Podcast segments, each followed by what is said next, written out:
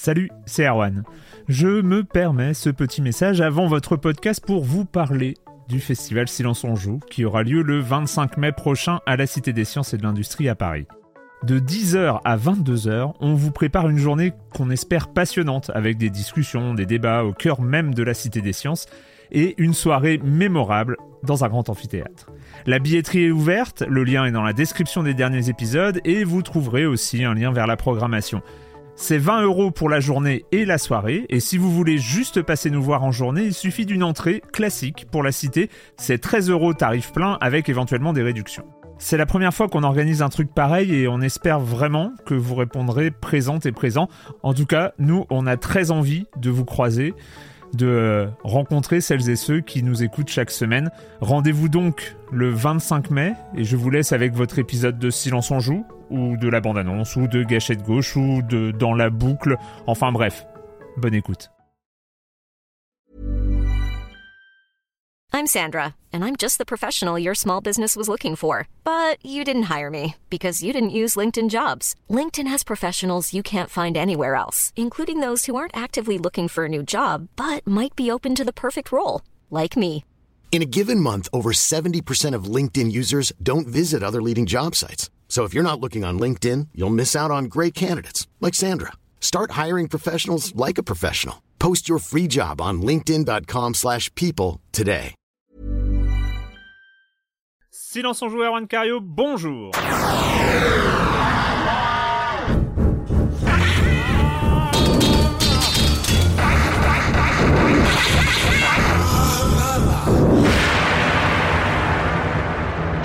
Au programme cette semaine, on va parler de Snow Runner, oui, des camions dans la neige, il faut en parler. On va parler de Streets of Rage 4, de Stranded Deep et de la Moulana. On a un programme plus raisonnable que la semaine dernière. Et euh, comme ça, eh bien ceux qui se plaignent que c'est trop long, eh ben non, il n'y en a aucun. Vous vous plaignez tous que c'est trop court ou pas assez, enfin voilà, ou vous vous plaignez jamais de toute façon. Donc je suis tout seul à faire euh, à faire la loi, mais il faut pas faire des émissions trop longues quand même. Bref, donc on devrait tenir dans les temps au grand désespoir de ceux qui euh, aiment passer des heures à nous écouter. Mais je vais quand même commencer en accueillant quatre, oui quatre de mes chroniqueuses favoris. Euh, je commence avec Patrick Elio. Bonjour Patrick. Bonjour Awan. Euh, Marius Chapuis. Bonjour Marius. Bonjour. Julie Le Baron. Bonjour Julie. Salut. Et Franz Durupt. Salut Franz. Salut Erwan. Et tu es là euh, pour le début de l'émission. Tu nous quitteras euh, très vite parce que quand même tu devais être là parce que c'est un peu à cause, non, grâce à toi que nous sommes partis en Alaska conduire des camions. Donc euh, on, on en, on en reparlera. On en reparlera. À cause ou grâce. ouais. Voilà, à cause ou grâce. On va commencer avec toi, Julie, parce que euh, c'est un jeu dont on parle souvent parce qu'il a été reporté, parce que les conditions de travail euh, y sont, euh, y ont été un peu pénibles. C'est évidemment le prochain jeu de Naughty Dog, The Last of Us Part 2, et cette semaine, il y a eu quand même pas mal d'actu à ce sujet. Oui, bah en fait, ce qui s'est passé, c'est que euh, au cours de ces derniers jours, donc il y a des leaks qui révélaient des moments euh, clés de l'intrigue de Last of Us 2 qui ont été dévoilés. Euh, donc Naughty Dog et Sony se sont empressés de les faire supprimer, mais bon, l'effet Streisand a fait son œuvre. on peut les ça. trouver un peu partout maintenant. Moi, je me suis épargné ça, enfin dans le sens où j'ai réussi à ne pas les voir, donc je peux pas trop discuter de la teneur des contenus. Non, mais on Visiblement, de, ça- de toute façon, on ne peut pas. Enfin, Voilà, on n'en on parlerait pas ici. Ça, n'a aucun sens. Mais euh, oui. Exactement. Après, il y a quelques, il y a quelques joueurs euh, qui sont offusqués euh, de voir certaines choses qu'ils n'aimaient pas. Euh, ça, ça, pareil, je pourrais pas trop commenter là-dessus. Et euh, la rumeur dit, bon, alors on en est encore au stade de rumeur, mais la rumeur dit que euh, ce serait éventuellement un employé de Naughty Dog excédé par les conditions de travail chaotiques que tu as évoquées tout à l'heure, qui aurait fait fuiter donc ces images. Et donc pour rappel, vous l'aviez déjà évoqué dans une autre émission, mais euh, il y a quelques temps, il y a eu une, une enquête de Kotaku par Jason Schreier sur Mm. les conditions de travail à Naughty Dog, euh, qui révélait ouais, euh, des moments euh, assez chaotiques, une période de crunch, euh, une démotivation générale, parce que beaucoup de- d'employés euh, se plaignaient de passer énormément de temps sur certaines scènes qui se trouvaient ensuite complètement évincées du jeu. Enfin bref, ça c'est vraiment... dans la suite de la culture du crunch de Naughty Dog, en fait, qui était déjà Mm. présente avant. Euh, genre, pour rappel, Uncharted 4, il y a quand même 70% des, euh, des euh, designers hors cadre qui sont partis juste après. Et, et toute la question, c'est est-ce que euh, Naughty Dog peut continuer à fonctionner comme ça? Et alors, ce qui est intéressant, bah, c'est qu'on voit un peu la... dans ce reportage, ce que disaient certains employés, c'est qu'ils espéraient presque que le jeu échoue dans le sens où euh, ils veulent montrer euh, que c'est pas un modèle viable, euh, que les sacrifices sont pas nécessaires en fait pour faire un, pour faire un jeu. le truc, c'est que effectivement, bah, le, le, geste, en fait, si, si tant est que ce soit un employé de Naughty Dog qui l'ait fait, le geste, moi, j'avoue, je peux le comprendre. Je me dis, quelqu'un qui, qui diffuse des extraits clés d'un jeu, il le fait, à mon avis, parce qu'il est vraiment excédé, il a besoin d'attirer l'attention sur les conditions de travail. Euh, Jason Schreier est lui-même revenu euh, sur, euh, sur le leak en hmm. expliquant lui qu'il déplorait plutôt la méthode, qui se disait en fait quand on fait ce genre de choses, on a tendance à pénaliser aussi toutes les personnes qui ont vécu les mêmes conditions chaotiques que nous. mais la question à se poser est plus large en fait. C'est vraiment est-ce que la culture d'entreprise de Naughty Dog peut perdurer, etc. Quoi. Oui, c'est un mode, c'est un mode d'activisme. Après, on peut euh, regretter. Euh, je pense qu'il y a pas mal d'employés qui sont, euh, qui, qui, peuvent très mal prendre le, la, chose. Après, on sent. ce qui semble être le cas, c'est que c'est, c'est vraiment un, un acte limite de, de, de, sabotage. Et c'est vrai que ça rappelle ce passage de l'article de, de Jason Schreier où il y avait carrément des employés qui disaient qu'ils espéraient que le, le, le jeu allait se planter. Euh, bon, de toute façon, c'est pas à nous de, ni de condamner ni de ni d'avaliser ce genre de pratique, mais mais ça pose en tout cas, enfin, ça soulève des questions intéressantes, je pense, euh, sur la culture euh, de, de, du crunch de Naughty Dog, quoi, hmm. et à quoi ça peut mener. Mais euh, et alors autre news, ils en ont profité. Donc Naughty Dog est revenu sur sur l'événement dans un communiqué de presse qui était un poil nombriliste parce que ça commençait par on sait que les, les jours, ces derniers jours ont été très difficiles pour vous, hmm. etc. Ça doit pas être facile de voir des images du jeu sortir comme ça. et en gros, en enjoignant tout le monde à éviter les spoils, et à éviter de les partager avec d'autres personnes. Et ils ont aussi dévoilé la date de sortie définitive euh, qui est fixée au 19 juin. Voilà. D'accord. Ah oui, ah c'est vrai qu'on n'avait pas, on n'avait pas de nouvelles, c'est-à-dire qu'on se demandait même mm. si ça allait sortir en, septembre ou, euh, euh, ou, en juin. donc en fait c'est le, donc effectivement c'est le, le 19 juin. Euh, c'est, il y avait juste un, un, un, tout petit, petit, tout petit éclairage sur ce que tu as dit, c'est-à-dire que sur les gens qui n'aimaient pas le contenu, il faut rappeler que euh, c'est, c'est un peu le même genre de réaction qu'il y avait eu sur le DLC, euh, sur le DLC de, de, The Last of Us, le premier, euh, où on apprenait que euh, que Ellie était était lesbienne et ce genre de choses. C'est donc ce genre de, de réaction négative qui a, qui a eu lieu, c'est les les les on va dire les, les, adeptes du Gamergate et euh, ce, tout ce genre de troupes euh, qui, euh, qui ont annoncé ne pas aimer le contenu du jeu, c'est pas forcément sur sur d'autres types de, de, de, de contenu. Voilà, c'est ce genre de réaction là. juste une parenthèse, la mmh. date de juin confirme que donc le jeu ne glisse pas plus tard et que a priori la fenêtre de lancement de la PS5, parce que tout ça semble lié plus ou moins dans le mmh. planning, pourrait bien donc tuer sur la fin d'année en tout cas. Ouais, on craignait justement un carambolage entre une sortie de blockbuster comme celui-ci et puis la next-gen qui arriverait. Mais là, du coup, qui sort pas si tard que ça, finalement. Parce qu'il y a, celui-là, il y a Ghost of Tsushima aussi qui est, ah qui est annoncé pour juillet. Donc en gros, Sony sort ses deux dernières grosses cartouches. C'est ça. Mmh. Dernier gros morceau. Certainement avant de commencer vraiment à déployer la next-gen en fin d'année ou à la rentrée. On continue avec toi, on continue avec toi, Marius, avec des nouvelles de Square Enix euh, qui euh, discutent. C'était un des sujets dont on a parlé lorsqu'on a parlé de Final Fantasy VII, euh, donc le remake. C'est combien d'épisodes, quel rythme de sortie, est-ce que on verra la fin de ce Final Fantasy VII avant la fin du monde? Point d'interrogation. Ça donne quoi? Eh ben, ça donne une petite news qui était chouette sur Gamecult, qui s'est qui est revenu sur la sortie d'Ultimania, qui est un guide officiel qui est bourré d'anecdotes euh, et de précisions pour les fans hardcore, qui vient du, enfin, un guide japonais. Hein. Et euh, dedans, il rapportait les propos de, du producteur euh, Kitase et de, du réalisateur Nomura, qui sont à la fois éclairants et pas du tout. dans la mesure où Nomura déjà inquiète en, en glissant que dans un contexte plus large, en remettant le FF7 Remake qu'on connaît dans le contexte euh, élargi de FF7, il explique que le mot remake a un double sens et qu'une partie nous échappe encore. il lâche ça avec un petit rire sardonique. Euh, enfin, on imagine en tout cas. Mais surtout, ouais, le, truc le plus inquiétant, c'est quand ils, reviennent sur, euh, sur le, les suites, les suites à préparer, clairement. Ouais, quand même, Parce que, parce que ils ont, En gros, ils ont une idée générale du nombre de jeux qu'il faudra, mais c'est pas arrêté.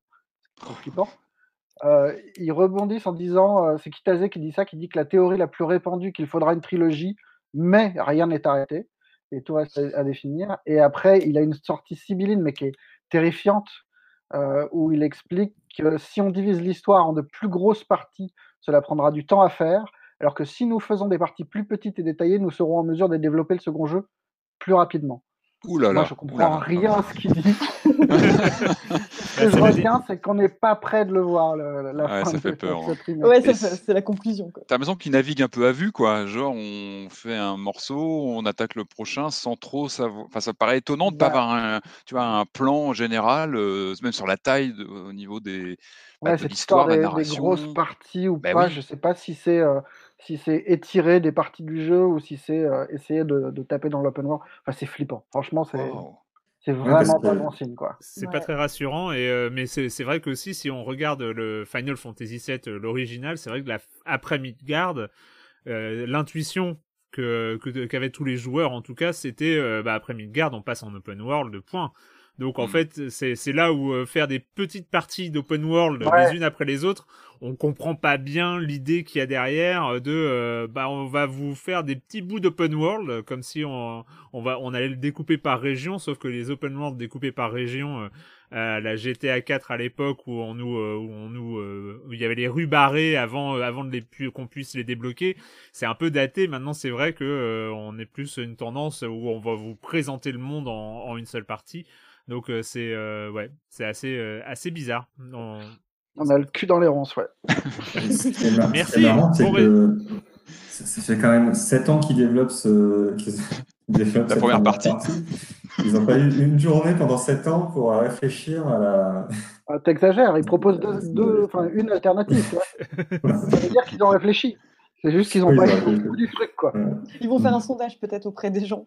mais je pense que c'est un sujet tellement pointilleux, c'est tellement, tu vois, c'est tellement leur trésor FF7. On le sent hein, dans la façon dont ils ont soigné ce remake. Ils doivent faire, ils doivent sous-peser chaque mot, à mon avis, et ils doivent vraiment être attentifs à comment ils s'expliquent, comment réagissent les joueurs. Enfin, là, pour eux, c'est vraiment un, un, trésor de guerre, quoi, FF7. Mmh. Donc, euh, je pense qu'ils manipulent chaque mot en faisant très attention à mon avis. Et ils vont finir, ça va finir par un pile ou face, hein, voilà. on a deux choix. Allez, un pile ou face sur bah, Twitch. déjà, c'est étonnant, c'est de ne pas avoir choisi, tu sais, un, comme un abonnement euh, sur un jeu par épisode. en théorie, euh, la plupart du temps, tu, tu prends une sorte d'abonnement, euh, comme dans les jeux d'aventure tel tel ou Dontnod. Ouais, et c'est difficile de vendre un truc où tu. Mais là, tu sur des années. ouais, voilà.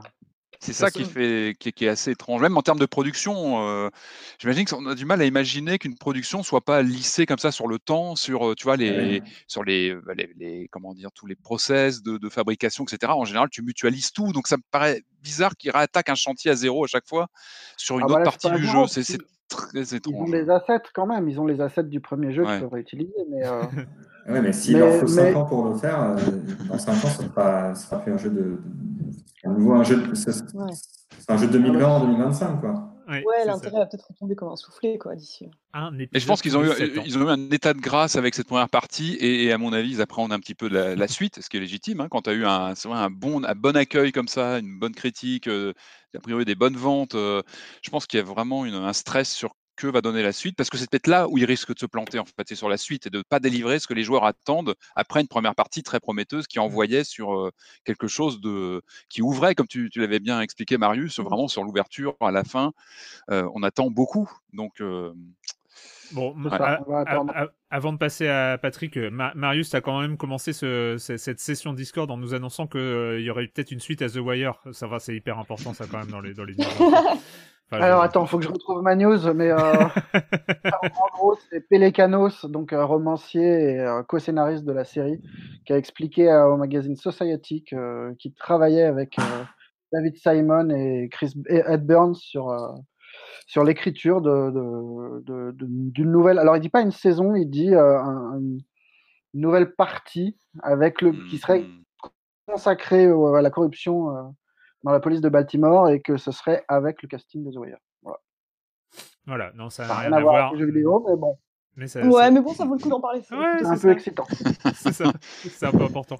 Euh, Patrick, euh, donc c'est voilà, une date de sortie aussi? Non, Ah mais oui, une date. Alors moi j'ai pris mon gros, mon gros feutre et j'ai entouré la date du 10 juillet sur mon calendrier avec un gros, un gros marqueur le 10 juillet. C'était la date que j'attendais le, vraiment le plus hein, ces derniers temps, j'avoue, je, je, reconnais.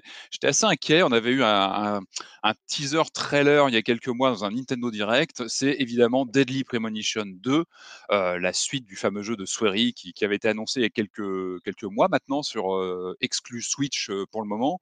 J'étais un petit peu inquiet qu'on n'ait pas de nouvelles. Et puis bah, l'info vient de tomber, validée par, par Swery, qui, qui, a, voilà, qui a repris, qui a repris l'info le 10 juillet, donc Deadly Premonition 2. On a eu un, un, générique qui, qui, qui, est passé sur, sur le net. Donc on rappelle, hein, Deadly Premonition, moi c'est un de mes jeux de cœur. Alors je sais qu'il est, il est clivant, comme on dit, ce jeu, il est clivant parce que bah, il a une histoire un peu particulière. Il, il était on va dire, basé sur des technologies assez anciennes et datées dès sa sortie, mais pour moi un jeu visionnaire, un, jeu d'enquête en monde ouvert avec un univers très très lynchien, comme j'en ai déjà longuement parlé ici. et, donc, on va retrouver donc ce, ces fameux enquêteurs Francis York Morgan, qui est un petit peu bizarre parce qu'il parle à un personnage dans sa tête qui s'appelle Zach. on avait une ville ouverte dans le premier Greenvale, et puis là, on va changer évidemment d'environnement. D'après ce qui se dit, cette suite serait à la fois un prologue et une suite, donc ça, ça pose pas mal de questions. Mais on va retrouver le système de, de, de monde ouvert, d'enquête, ce, qui est toujours fascinant. Moi, je suis en train de refaire le premier sur Switch. Je suis toujours aussi fasciné par ce titre qui est aussi blindé de, de pets techniques que de, que de vision moderne. Pour moi, c'est ce qu'aurait dû être Alan Wake à l'époque.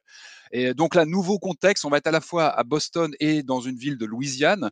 On apprend qu'il y a plein de mini-jeux qui vont arriver, qui seront toujours autant décalé. On va avoir du bowling, de l'hydroglisseur, du skateboard. Moi, je signe, mais direct, parce que c'est ça, euh, Deadly Premonition. C'est une enquête plutôt sombre, euh, dark, et en même temps des moments de folie à la soirée, quoi, où des, des, passages complètement décalés. Et j'adore ça. On a appris qu'on avait Satoshi Okubo, Okubo pardon, euh, à la musique. Alors lui, c'est un ancien, euh, bah, c'est un musicien japonais qui a travaillé chez pas mal d'éditeurs, qui a notamment œuvré avec Sing, le, le studio qui avait signé des jeux d'aventure assez cultes hein, comme comme Overcode ou Hotel Dusk. Donc c'est pas rien. Et c'est vrai que mmh. le, générique qu'on a vu qui est magnifique. donc voilà, moi j'attendais ça impatiemment. Ça va vraiment, je, le place dans mes jeux de l'été. J'espère ne pas être évidemment déçu, mais moi j'y crois. Les premières images qui, sont passées, moi, me donnent vraiment envie. D'ailleurs, on apprend qu'il y a une grosse promo là sur le eShop de Nintendo, le premier, donc qui a été renommé Origins euh, est passé à 15 euros jusqu'au 17 mai. Donc, si vous êtes friand d'expérience de monde ouvert, un peu cassé, mais d'une générosité assez, assez dingue et, complètement barré, moi, je vous conseille pour une quinzaine d'euros, ça vaut le détour. Moi, c'est un de mes jeux de confinement, j'en ai déjà parlé, et, voilà, j'ai replongé dedans avec un grand, grand bonheur. Donc, le 10 juillet, Deadly Premonition 2. Je rebondis rapidement. Il est long ou pas, le premier? Ah oui, oui, ça prend euh, du temps, ouais. Puis déjà, tu te bacs pas mal de bugs et tout ça. Tu as des scènes de baston euh, qui sont mal fichues, tu as des scènes de voitures qui sont ingérables, mais tu as des vraies fulgurances. tu as des... ça as des fulgurances narratives. Bah, je, je, suis retombé il y a, le week-end dernier sur les monologues, parce que le personnage fait beaucoup de monologues avec ce personnage. Ouais, Cooper. Euh, de Zach où il parle de, de, de, DVD, de, bonus dans les films des années 80, c'est vraiment un petit bijou. Enfin, moi, j'adore. Et, et, même ses défauts, je les adore parce que je pense qu'ils sont, ils sont complètement assimilés. Et c'est encore une fois, malgré tout, c'est un vrai monde ouvert où tu te balades et tu mènes ton enquête. Et bon, voilà, moi, j'adore ce jeu. Je trouve qu'il a, il a un cœur, il a une personnalité. Voilà. Donc, Deadly Premonition 2. Tu, tu, vas craquer, Marius, on est d'accord. Bah, moi, j'ai envie de dire. Des trucs à faire. Moi, j'ai envie de dire, à, ce prix-là, il vaut le détour. Si tu as envie de. Il faut être prêt à expérimenter quelque chose de différent, c'est le terme.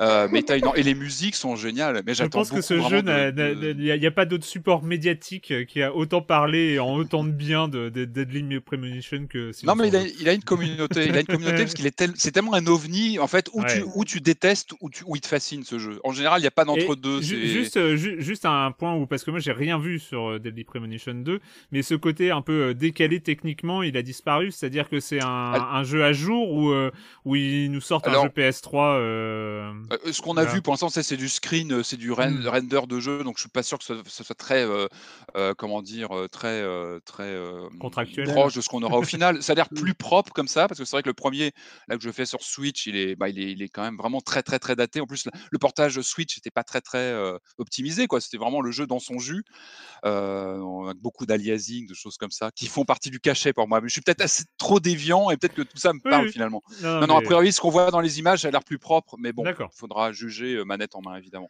Manette en main et celle, à propos de manette en main, celle, celle de la ah oui, non, de Stadia, justement. Hein. Ben oui, sur Stadia, c'était un des, petits événements de, la semaine passée. Hein, le, je ne me rappelle plus du nom, c'est pas Stadia Direct, mais bon, on va dire que c'est comme ça. quoi. C'est une petite séquence de, vidéos. Connect Stadia Connect. Connect, exactement. Stadia Connect, euh, où on attend, en général, hein, depuis les Nintendo Direct, il y a eu Sony qui s'y est mis aussi. En général, on regarde ces choses-là et on se dit, on va en prendre plein la tronche sur les nouveautés. On a une vision mmh. sur six mois qui viennent et on, on voit plein de choses. Voilà. Bon. Et ben, ben, ben, ben là, c'était pas ça. Et c'était, en fait, moi, j'étais halluciné du côté, malgré quelques annonces intéressantes, du côté has-been et, daté de ce qu'on a pu voir. Alors, les annonces positives, c'est l'annonce de, de, de, de, gros jeux qui arrivent hein, sur Stadia. Il y avait euh, euh, PUBG qui, qui, est arrivé là dans les, dans les heures suivantes. Il y a eu un, un, une des grosses annonces, c'est l'arrivée de Electronic Arts, de quelques titres Electronic Arts chez Stadia. Alors évidemment, c'est important. Et il faut avoir Electronic Arts avec soi parce qu'on se mmh. rappelle que Electronic Arts, c'est quasiment eux qui ont peut-être tué la Dreamcast en n'y allant pas, par exemple. Il faut avoir Electronic Arts. Le problème, c'est qu'on annonce donc l'arrivée de FIFA, Madden, NFL et puis euh, Jedi Fallen Order, mais pour cet automne. Ah oui. Voilà, bon, ce sont des jeux qui sont quand même très datés. Pour moi, quelqu'un qui a les budgets de Stadia aurait dû même peut-être signer une exclue euh, Jedi Fallen Order euh, en amont et l'avoir quelques mois en avance chez lui pour faire venir les jeux. Moi, Stadia m'aurait annoncé on a Deadly Premonition 2 en exclu chez nous, je me serais posé beaucoup de questions parce qu'on mmh. vient par le soft. Et là, non.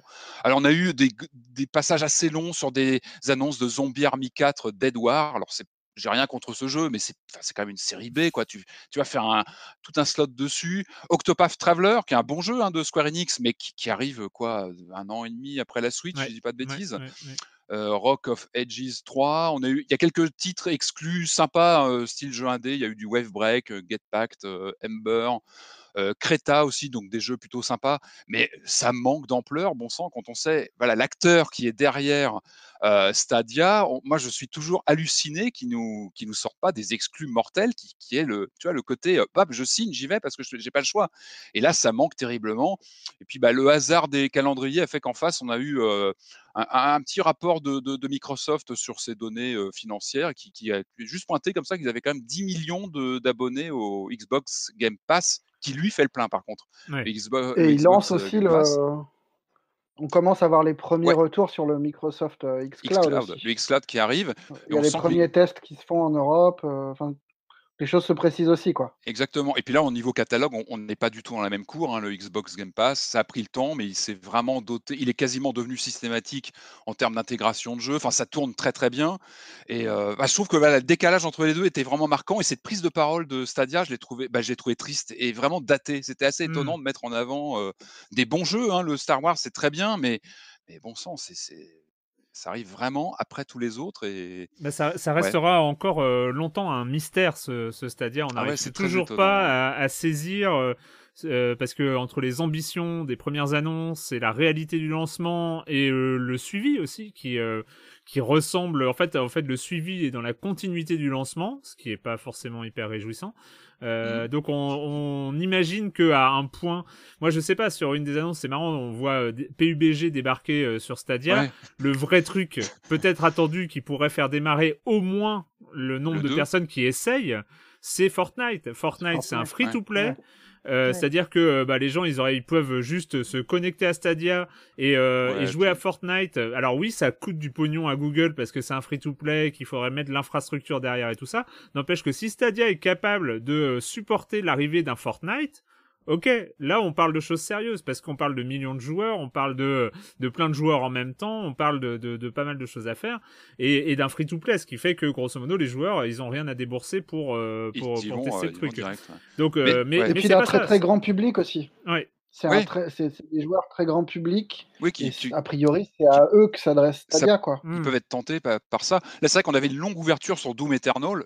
J'adore ce jeu, il est fabuleux, mais pareil, il est déjà un peu daté. Tu vois, ouvrir une, un direct euh, sur Doom Eternal aujourd'hui, je trouve que c'est un petit peu, c'est presque anachronique déjà. Donc c'est, mmh. assez surprenant. J'ai envie de dire, aujourd'hui, tu en parles beaucoup, là, ces heures-ci du prochain Assassin's Creed qui fait pas mal parler.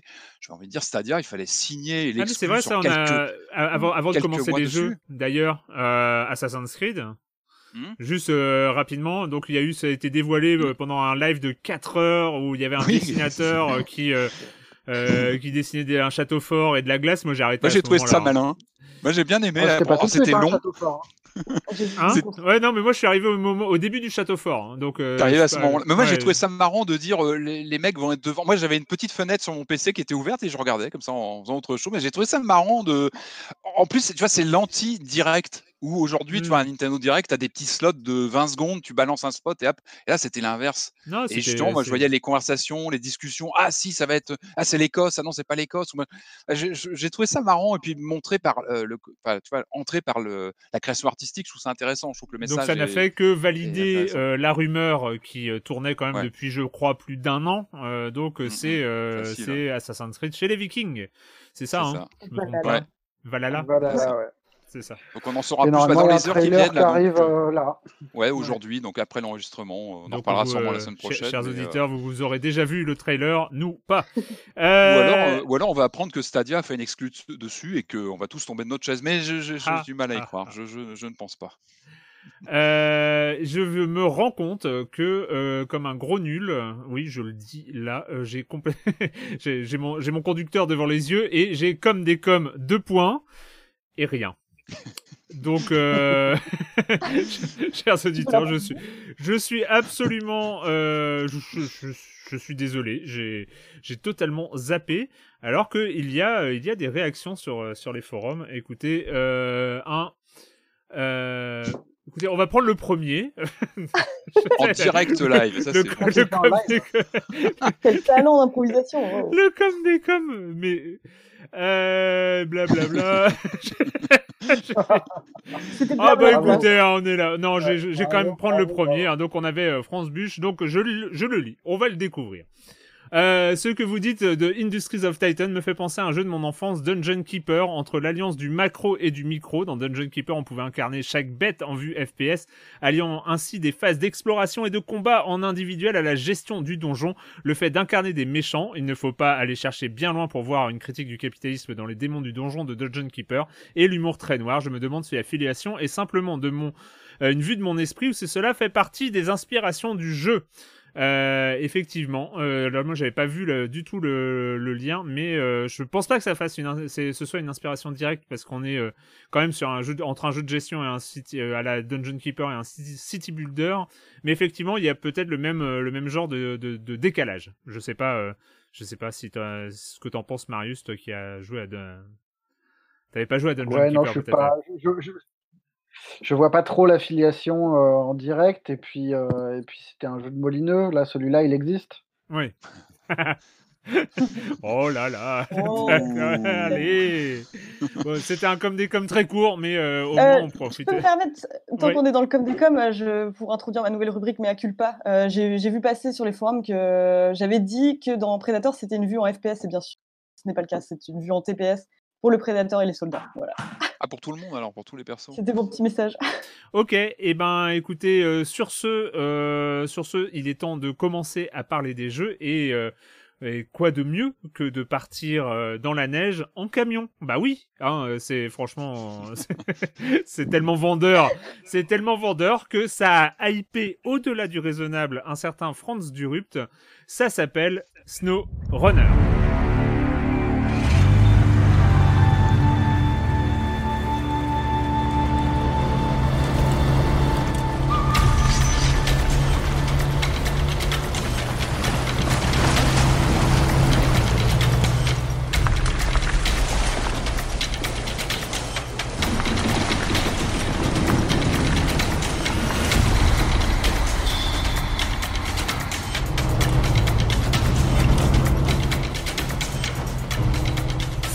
Jamais lors d'un zapping euh, très tard dans la nuit, vous, euh, je sais pas, sur les chaînes de 17 à 21, on sait jamais lesquelles c'est, euh, des RMC Discovery ou des TMC trucs ou je ne sais plus ou des TF1 machin, il y a comme ça.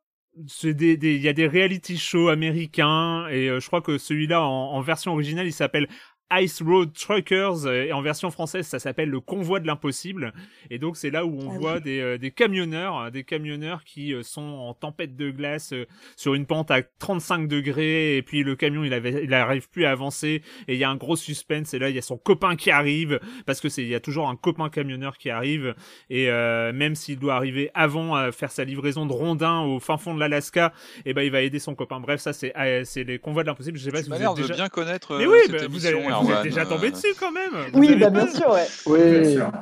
Mais l'analogie est intéressante euh, parce que justement, tout l'attrait de ces, émissions, c'est que toi, tu es tranquillement plâtré dans ton canapé à regarder des gens galérer, alors que dans SnowRunner, c'est toi qui dois faire ces trucs. C'est ça.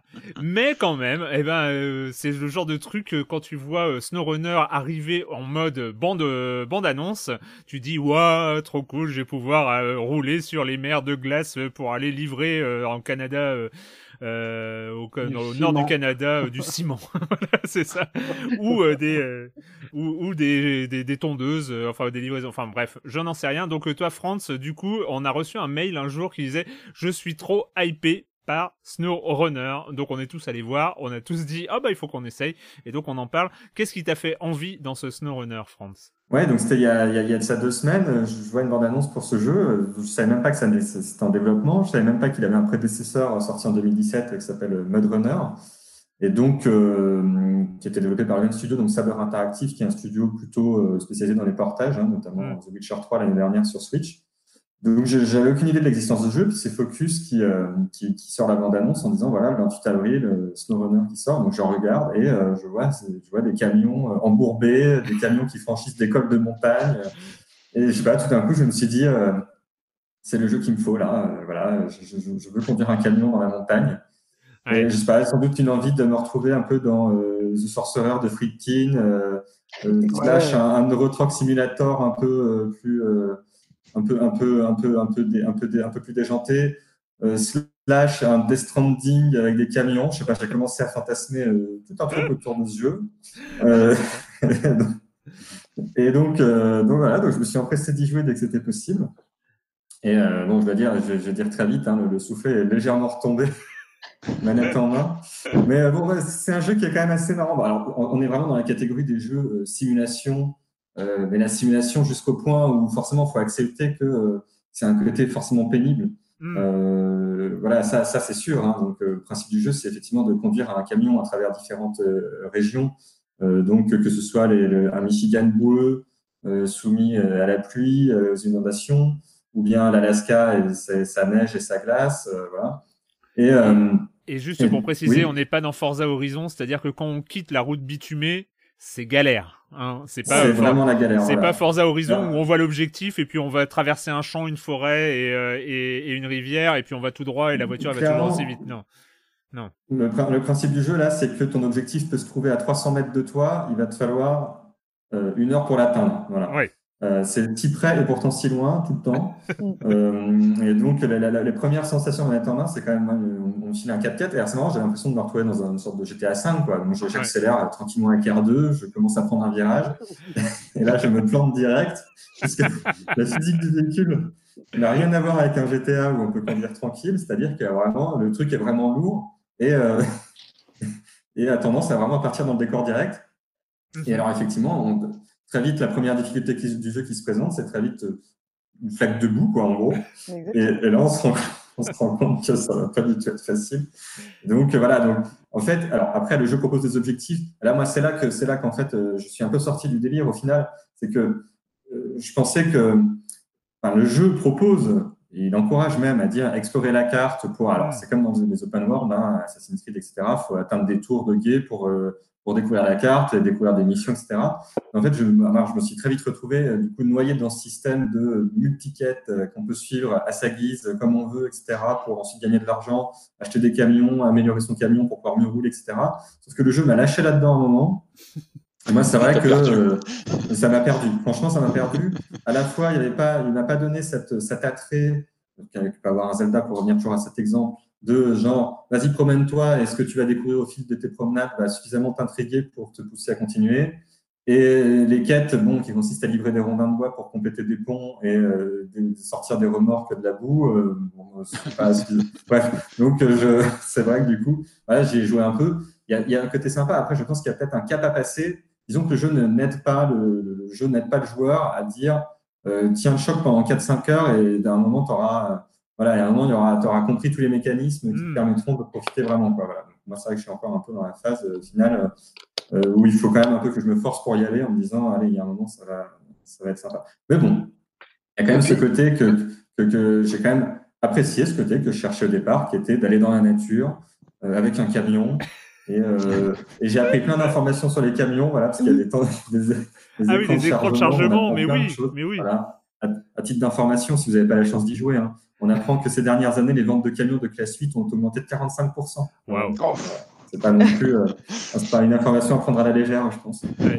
Moi, j'ai, moi, j'ai appris que si on alignait, euh, si on mettait les uns derrière les autres tous les camions américains, on peut faire la distance Terre-Lune. Eh, je sais pas si ah, mais c'est trop bien ces informations. Mais oui, attends, c'est les, les, les, les, petites infos et, et, et que ils ont, ils, ils ont ouais, participé t'as des trucs à. aussi sur le diesel propre. Hein. Ah ouais. Il y a ouais, des infos sur, les, Oh. sur les camions propres et tout. Oui. Où là, tu commences là à dire, ouais, on touche, Oui, il y on touche des autres derrière. peut-être Il y a, il y a voilà. une, aussi une info que j'ai notée parce que je la trouve intéressante dans le genre. Il n'y a pas beaucoup d'accidents impliquant des camions.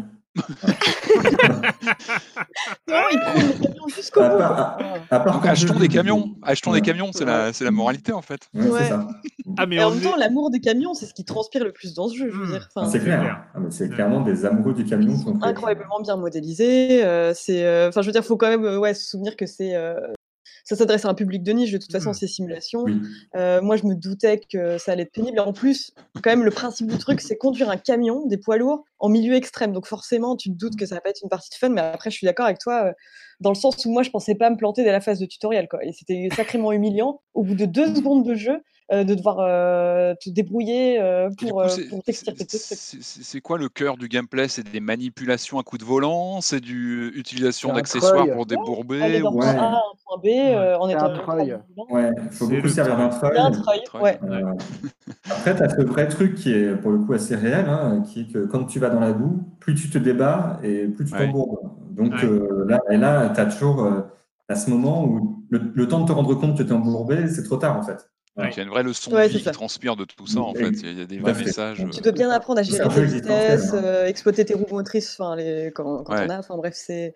Euh, après t'apprends un peu quand même euh, à pas refaire les mêmes erreurs quoi. Moi j'avais quand même cette envie un peu de progresser dans- et d'améliorer mes véhicules en me disant euh, ces moments de galère sont tellement violents que euh, et humiliants que du coup t'as t'as pas envie de te les retaper. Donc j'avais un peu ce truc là.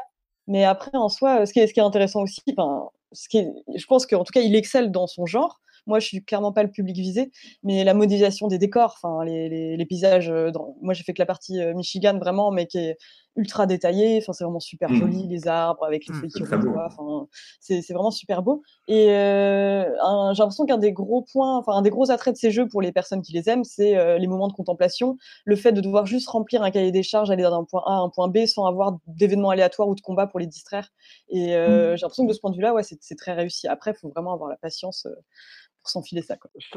Le jeu souffre quand même d'un manque de clarté par moment qui est, Ouais. euh, qui est, qui est relou parce que typiquement quand tu es en Alaska, une des premières missions que tu as, c'est de ramasser des sacs de ciment égarés.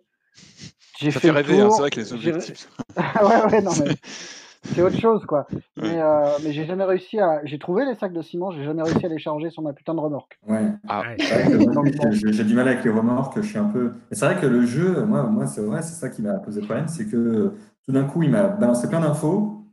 Et après, c'est démerde-toi avec ça. Et, euh, et bon, franchement, moi, j'ai raté des trucs. hein. C'est vrai que les menus euh, qui s'ajoutent avec des pop dans les menus pour expliquer les menus, etc. Moi, il y a un moment, je, je... quelque chose, j'ai tendance à. Ouais. à y Et le mode coop, ça doit être un bordel monstre. Quoi. Ah ouais.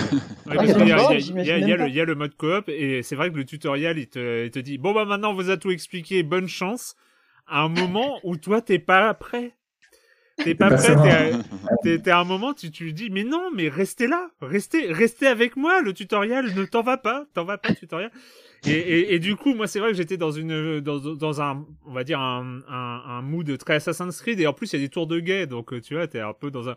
Donc en fait, quand t'as une, par exemple, quand t'as une mission à faire, genre aller à un garage, tu vois, bon là, jusqu'ici tout va bien, et que tu vois le sentier sur la droite, et que tu vois sur la carte, ça va aller à une tour de guet. Bah, dans Assassin's Creed, je suis désolé, les points d'observation qui sont entre toi et ton objectif, t'y vas. Hein, on est d'accord, on y va, on, on appelle Icaros, enfin bon, euh, bref, on fait, on se synchronise, pardon, avec avec le lieu. Euh, et, là, sauf que moi j'avais un camion, j'avais un gros camion, et donc je me dis, bah, je vais aller à la tour de guet avant d'aller au garage. Et c'est là où je sais pas si vous avez tous fait la, la, la, même connerie, mais la, la route, la, la, route, elle, et ben en fait le camion il est pas fait pour aller à la tour de guet. Pas du tout. Et donc, il y a une sorte de... Mais non, mais il y, a, une sorte de, de mare de boue en bas, et puis euh, bah là, tu t'avances et t'accélères, et c'est effectivement ce que tu dis, c'est plus t'accélères, plus Et là, tu te dis, bon, bah j'ai essayé le treuil, qui t'a pas, il t'a pas montré le tutoriel, il t'a pas montré le treuil, le, tutoriel, donc tu essayes de trouver comment ça marche, et là, tu te rends compte que l'arbre derrière, et eh ben il est pas assez loin, et donc, euh, bah tu coinces ton, ton camion entre l'arbre et la flaque de boue, tu peux plus rien faire. Ah, t'es bloqué. Et donc là, et là, et, là, t'es pas loin et tu dis, bah, tu peux euh, bah tu laisses ton camion dans la boue et tu vas chercher ton truc, ouais. Mm. ouais bah comment t'as fait pour aller chercher un autre truc, toi, pour sortir ton camion? Moi, le jeu, il m'a dit, vous pouvez sortir votre camion en utilisant un autre véhicule, mais comment tu fais ça? Ah, moi, j'ai fait retour à la case départ. J'ai recommencé, euh, j'ai renvoyé mon camion à, à son point d'origine et j'ai repris la route. Mais c'était un peu humiliant. Moi, j'ai laissé mon camion traîner dans la boue. J'ai pris mon petit pick-up et puis j'étais en Alaska. Ah ouais. ah, t'es allé en Alaska en pick-up? En pick-up, ouais. Ah bah ouais. Fait, t'as pas le choix au début. Mais bon, c'est vrai que en, fait, le truc, c'est que SnowRunner, comme mode runner et comme euh, Farming Simulator, en fait, c'est un jeu focus, donc c'est on est on est sur euh, comme tout comme Farming Simulator, tu, tu peux te dire ouais, ça va être cool et tout ça, et tu te rends compte que c'est un jeu qui est fait pour les céréaliers. Euh, bah en fait SnowRunner c'est un jeu qui est fait pour euh, vraiment les amoureux du camion en fait. Euh, on est limite sur un, un, instrument de soft power quand on dit le le, les, les, les, les, toutes les infos qu'il y a sur dans, sur les temps de chargement. Mais c'est c'est de la c'est de la propagande enfin tu vois il y a un moment genre savez-vous que les poliment je dirais que c'est du fétichisme Ouais, oui, oui, non, mais c'est ça. Mais euh, on est, vraiment sur un, jeu de, voilà, de, de, passionnés pour les passionnés. Et c'est vrai que dès qu'on sort de ce, ce truc-là, on voit, enfin, déjà moi rien que, effectivement, les beaux paysages que tu, euh, que, que tu, euh, que tu admires avec un camion qui te rejette de la fumée noire. tu tousses à travers l'écran, c'est ça Tu crois que tu peux vraiment aller le chercher avec des raquettes, ton sac de ciment À un moment, il faut des gens, il faut. Euh, non, je me rappelle avoir vu passer. Euh, donc, c'est une suite de Mud Runner, du coup. Hein, vraiment Et j'avais vu que le, Mud Runner avait très très bien vendu. C'était très très bien vendu. Il avait vraiment trouvé un, un, public. Euh, alors, c'est pas c'est pas à la hauteur évidemment de, de euh, des jeux d'agriculture et de. Mais mais mais ça fonctionne bien. Donc ça. Mm. Je sais pas si ça touche que les passionnés. Je pense qu'il y a aussi des curieux qui, qui ont envie de. Bah, de, voir à quoi, en quoi ça consiste. Puis je pense que le gameplay est a priori assez, assez technique. Donc, moi, je sais que ça me parle pas du tout, mais. Euh... Moi, je sais, enfin, tu vois, en curieux, j'avais testé Farming Simulator aussi. Ouais, Farming. Tu, tiens pas en fait. Enfin, c'est vraiment tellement raide, tellement spécifique que. Il faut avoir un bah, bagage, quoi. Il vaut mieux avoir un bagage déjà de. Mais il faut être oui. Il faut avoir une petite. Faut, ouais, il faut avoir une passion. c'est tout. il faut, il faut avoir euh, sa collection de moissonneuses batteuses et euh, voilà et, et, de triper sur le prochain modèle, quoi. Enfin, c'est. Euh, mais c'est c'est pas du tout un jugement de valeur. C'est de dire il faut vraiment être complètement euh, dans, dans, dans, le trip euh, et ce moment où c'est vrai, est-ce que je sais pas, quand, quand t'es coincé dans la boue et que quand euh, tu accélères, ça avance pas, faut quand même avoir un état d'esprit où ça, ça te fait triper. Mm. Mm. Ouais, c'est vrai que c'est quand même de notre simulateur qui est peut-être plus grand public parce que plus mm. maniable sans les conditions extrêmes. Quoi. C'est ça, voilà. Ce Euro Truck Simulator, moi, je m'étais pas mal, je m'étais pas mal amusé dessus. Ouais. Euh, et, c'est vrai que là, du coup, je me suis dit, bon, bah voilà, Euro Truck Simulator hors, hors des routes, mm. ouais, ça peut être sympa. Mais bon, ah, si, ça, ça, peut, ça peut vraiment être sympa, je pense. Mais euh, c'est vrai qu'au final, c'est pas forcément pour moi. Et puis bon, juste euh, un dernier point, c'est vrai que le, le, côté open world et ça et ça c'est plus une critique en termes de en termes de gameplay.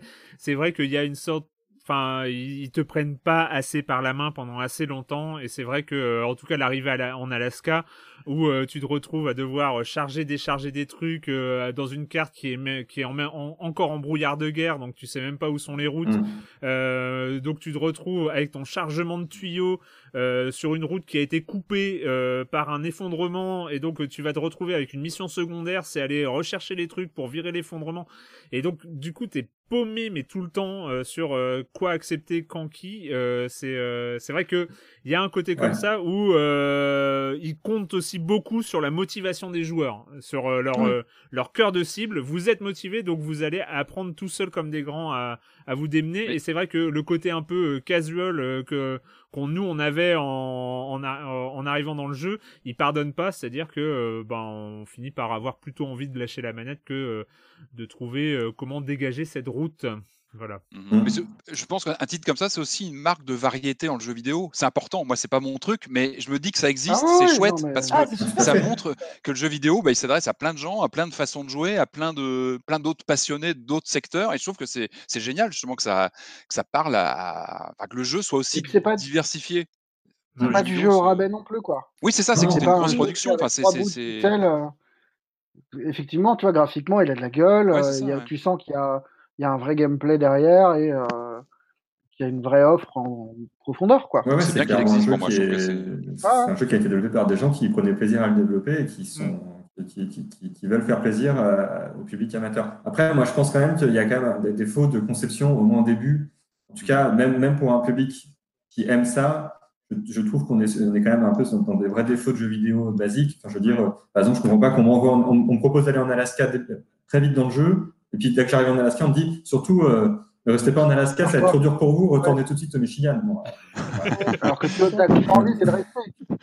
Personne n'est allé en Russie parce qu'il y, y, a trois zones, c'est ça Il y a l'Alaska, le Michigan et euh, le, et le nord de la Russie. Non, juste pas aller encore. Non, je pense que là, il faut vraiment jouer longtemps. Ouais, c'est ça. J'allais dire que l'Alaska m'a refroidi, mais bon, ça aurait été. Euh, oh. oh, oh, oh euh, ouais. Non, je me rappelle, je me rappelle juste euh, quand même un, dernier point. Je me rappelle qu'on avait reçu Cédric Lagari. Je crois qu'on l'a même reçu deux fois dans Silence on joue. Je crois que c'est un, des rares invités qu'on a, qu'on a eu deux fois.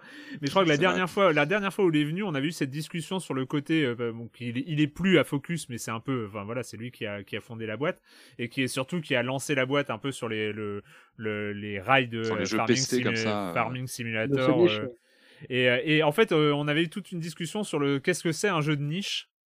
Et euh, où là où il nous disait mais vous êtes gentil à dire on fait des jeux de niche mais franchement faire des jeux où on tire sur des aliens avec des gicles de, des giclades de sang vert moi c'est ce que j'appelle un truc de niche. Quand moi je fais des jeux où on cultive des champs je suis pas sûr que ça ce soit ce qu'on appelle de la niche.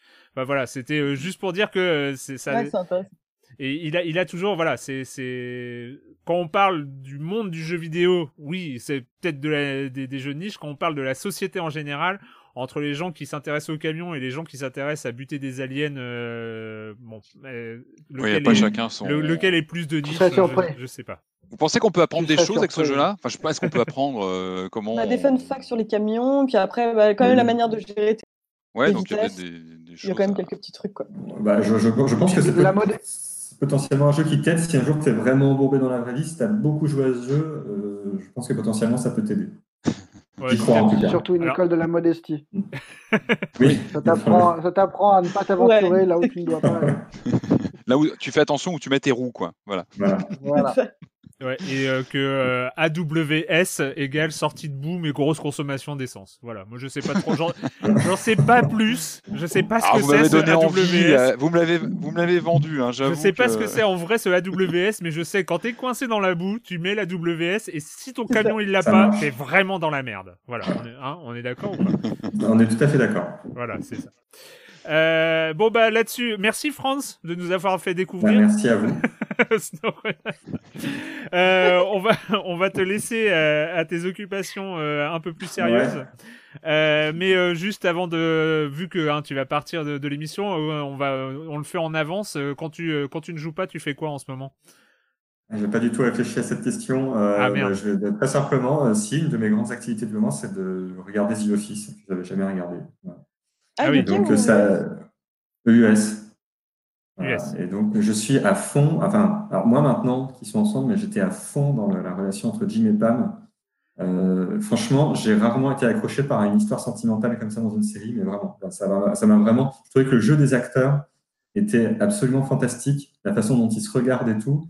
Et là, je me suis dit, vraiment, quand tu mets un super acteur, une super actrice sur une intrigue sentimentale assez basique, ça fait vraiment tout le boulot, quoi. Et donc, beaucoup plus de sensations que, par exemple, euh, dans une série comme euh, Game of Thrones, où tu peux avoir toutes les intrigues politiques du monde et tout. Euh, ça vaut pas juste un truc comme ça pour moi. D'accord. The Office version US, en tout cas pour. Il y a combien de saisons? Il y a beaucoup de saisons dans The Office version. Je crois qu'il y en a neuf. Je fais même pas la moitié. Bon. Voilà. Eh ben, eh ben t'as, encore du, t'as encore du boulot. T'as encore quelques jours de confinement. Ouais, parce que ça tombe après. Hein? Profite parce que ça se dégrade un peu. Ouais, il paraît, ouais, je, je, je, suis prêt. Je suis prêt psychologiquement. merci, Franz. Bon, bah, merci. À plus. Ciao. Salut. Et c'est le moment, euh, après ce, ce, départ de Franz, c'est le moment d'accueillir Jérémy Kletskin et sa chronique Jeux de société.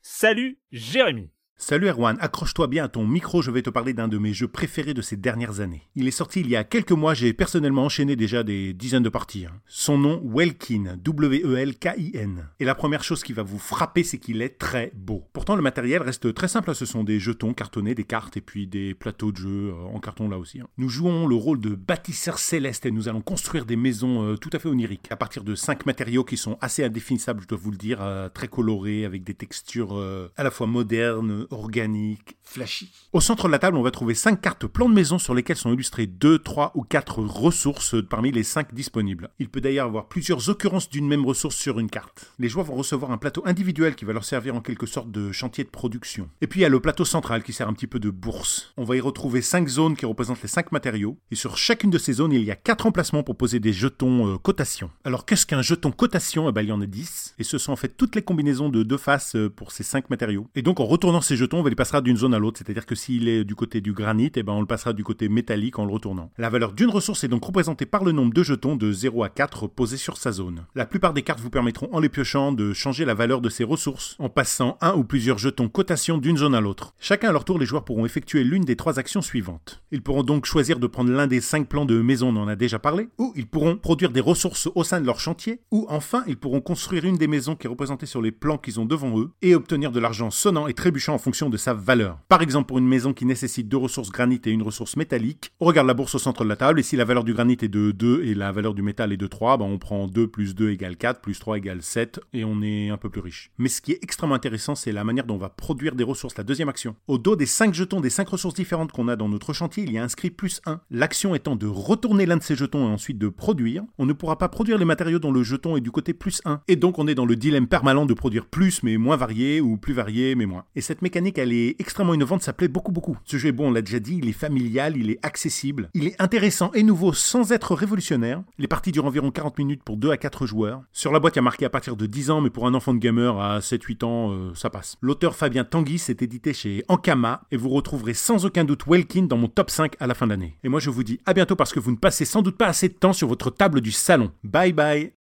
à la semaine prochaine, Jérémy. Jérémy toujours là. Et, euh, et on joue euh, effectivement pas assez sur sa table de salon. Euh, et donc là, bah, ça, là c'est le moment. Alors, Patrick, tu m'as rappelé, on en a discuté ce matin avant l'émission. Tu m'as rappelé quand même que c'était, on, fait, on fait ce boulot depuis trop longtemps. Hein. On est, on est, on est trop vieux. Quand j'ai vu les dates, ça m'a terrifié quand j'ai vu les dates. C'était le, le 14, euh, le 14 octobre 2009. Donc euh, c'était il y a plus de 10 ans, il y a 11 ans. En fait, on recevait les développeurs euh, de Streets of Fury. Euh, donc c'était euh, Cyril Lagarigue et, euh, et Jordi Aziencio qui avaient qui avait développé ça parce que c'était Street of Fury. Il débarquait sur le, je sais plus si ça s'appelait comment le XBLA. enfin c'était le Xbox, enfin le le, le, le store indépendant de la Xbox et et eux avaient bah, signé ce Street of Fury qui m'avait fait craquer parce que tous les personnages étaient digitalisés. C'était à la Mortal Kombat avec des persos. Enfin l'équipe s'était filmée. Enfin moi j'avais craqué sur ce jeu pour le rendu digit qui était complètement dingue. Et donc ils ont continué, ils ont continué leur leur aventure. Ils ont continué mm. leur, euh, sur leur passion comme ça du, euh, du brawler, du, euh, du beat'em all. Et donc, ils ont sorti bah, ces jours-ci, ça vient d'arriver ces jours-ci, c'est Streets of Rage 4.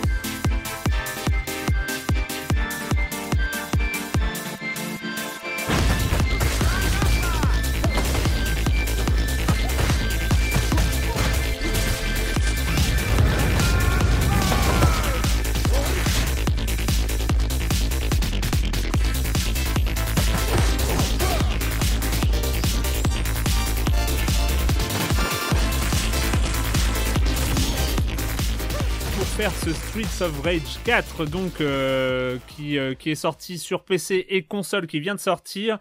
Donc le studio Guard of Crush Games est accompagné par Dotemu et Lizard Cube.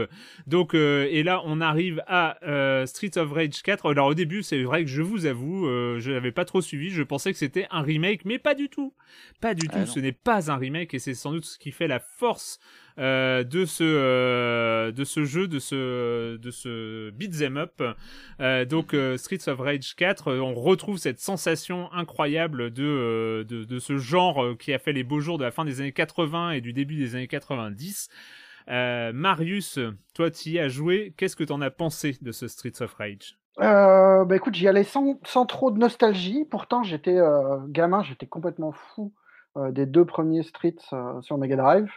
Mais, euh, mais c'est un genre qui était euh, hyper important à l'époque, qui l'est moins. En tout cas, mmh. moi, que j'ai complètement abandonné.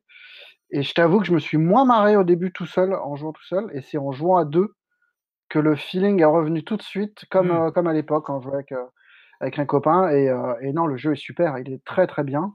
déjà, il y a ce traitement visuel qui est formidable, je trouve, qui est, qui est plus proche du dessin animé, qui cherche pas à faire du pixel art et, euh, et mmh qui du coup, je sais pas, il y, y, a une identité qui se dégage du titre qui est super, qui est proche de, qui est entre le comics et le manga, la Jomad. Euh, le, tu passais le, le, trailer qui a été fait par euh, Bobby Pills, les mecs qui ont fait Crazy Young et Vermine. Mmh. Je trouve que tout ça, ça, ça participe d'une espèce de passion, d'un truc où, c'est vraiment des gens qui, qui, gravitent ensemble pour faire un truc qui est important pour eux, quoi. Et après, en termes de, en termes de gameplay, je trouve que le jeu est super. Tu retrouves l'espèce de raideur et la simplicité à prendre en main qu'il y avait euh, à l'époque. Sauf que le jeu est, euh, est super dense. Quoi. Il, y a, il y a une profondeur dans le truc qui permet de, de, de s'éclater autant euh, quand on est un peu un noob, parce que moi, c'est vraiment un genre, je me disais, que j'avais abandonné, et que, que d'y passer des heures, quoi, parce que le mmh. jeu, on l'a fini avec avec ma fille et, euh, et, on continue dessus et on progresse quoi. Et c'est vraiment super chouette. Je pas. Vous avez fait une grosse session de jeu et vous êtes arrivé au bout de Streets of Rage en fait.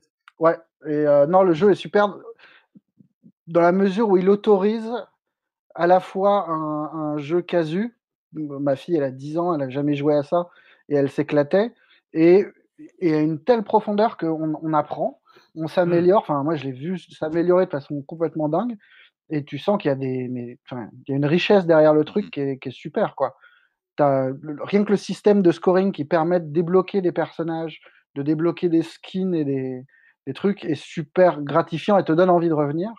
Et après, je trouve qu'il y, a un dynamisme dans les combos, dans les, dans les paris que tu prends euh, pour, euh, pour essayer de continuer à, pro, à, prolonger ton combo au risque de, de te mettre en danger. C'est formidable, quoi. Julie, Qu'est-ce que tu en as pensé de, de ce Streets of Rage? Euh, bah, Moi, moi j'ai vraiment été euh, très contente d'avoir ce jeu. Enfin, c'est vraiment un jeu dont j'avais besoin en ce moment. Euh, J'y allais donc sans le côté nostalgique parce que j'avais pas la Mega Drive chez moi, donc c'est un jeu que je connais vraiment euh, de très loin.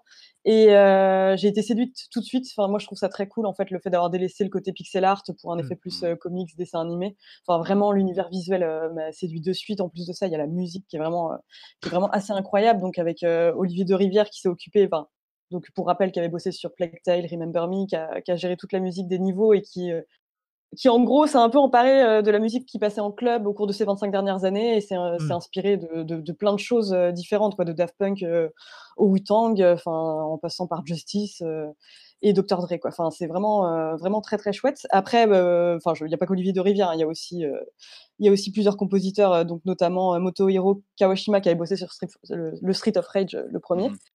Et bref, donc déjà, donc il y a, y a, ce côté ouais, complètement séduite par euh, l'univers. Et euh, le, le, le, truc, c'est que j'avais peur de, de, de, prendre une rouste, euh, pas possible, ce qui est arrivé effectivement oui. en mode normal, parce que ouais. il est il dur. faut, hein. ouais, ouais, non, franchement, c'est dur. le truc qui est assez agréable, c'est que finalement, ils ont pensé aux noobs comme moi. ils ont mis plusieurs modes de difficulté. Il y en a quand même, je crois, cinq au total. On peut commencer en facile. Il y a un mode assisté aussi en cas de game over où on peut, quitte à, quitte à diviser son score, on peut avoir plusieurs vies. Euh, mais euh, en tout cas, j'ai fait le mode histoire en facile sans trop de difficultés euh, à force de persévérance. Et maintenant, j'ai qu'une envie. En fait, c'est maintenant que je me suis améliorée, que j'ai appris des choses, c'est de commencer à passer au mode normal, puis au mode difficile. Et il y a vraiment un, un, côté très très jouissif et addictif. Et moi, je trouve les personnages déjà vraiment très très bien et variés. moi, ma petite préférée pour l'instant, c'est Cherry, donc qui est une des nouvelles personnages avec Floyd, qui a, avec sa gratte, avec sa guitare. Mais elle est incroyable. elle a une attaque. Il y a, un, il y a une espèce d'attaque qui s'appelle l'attaque étoile. Ouais, Euh, qui comme permet ça, de briser, ah ouais, qui Bon, permet de briser la garde des adversaires, c'est c'est absolument fantastique quoi. Et en plus de ça, bon bah les décors, il y a 12 niveaux au total, euh, les décors sont hyper soignés, enfin il y a même des blagues. Je veux dire, il y a un niveau quand même dans une galerie d'art où on tombe sur euh, un plug anal qui ressemble à celui de Paul McCarthy qu'il avait fait pour la place Vendôme. C'est- super drôle. Et il y a, il y a aussi bah, l'autre vraiment une richesse, ouais. Ouais, c'est Il y a ça. une enfin, bon, richesse il dans se les passe quelque décors chose à l'arrière-plan. euh, quand- ouais. Quand tu reviens, tu remarques des trucs que tu n'avais pas vu avant et euh, c'est Ouais, vraiment ça pour que le coup, pas le tu temps sens qu'il y a du boulot, quoi.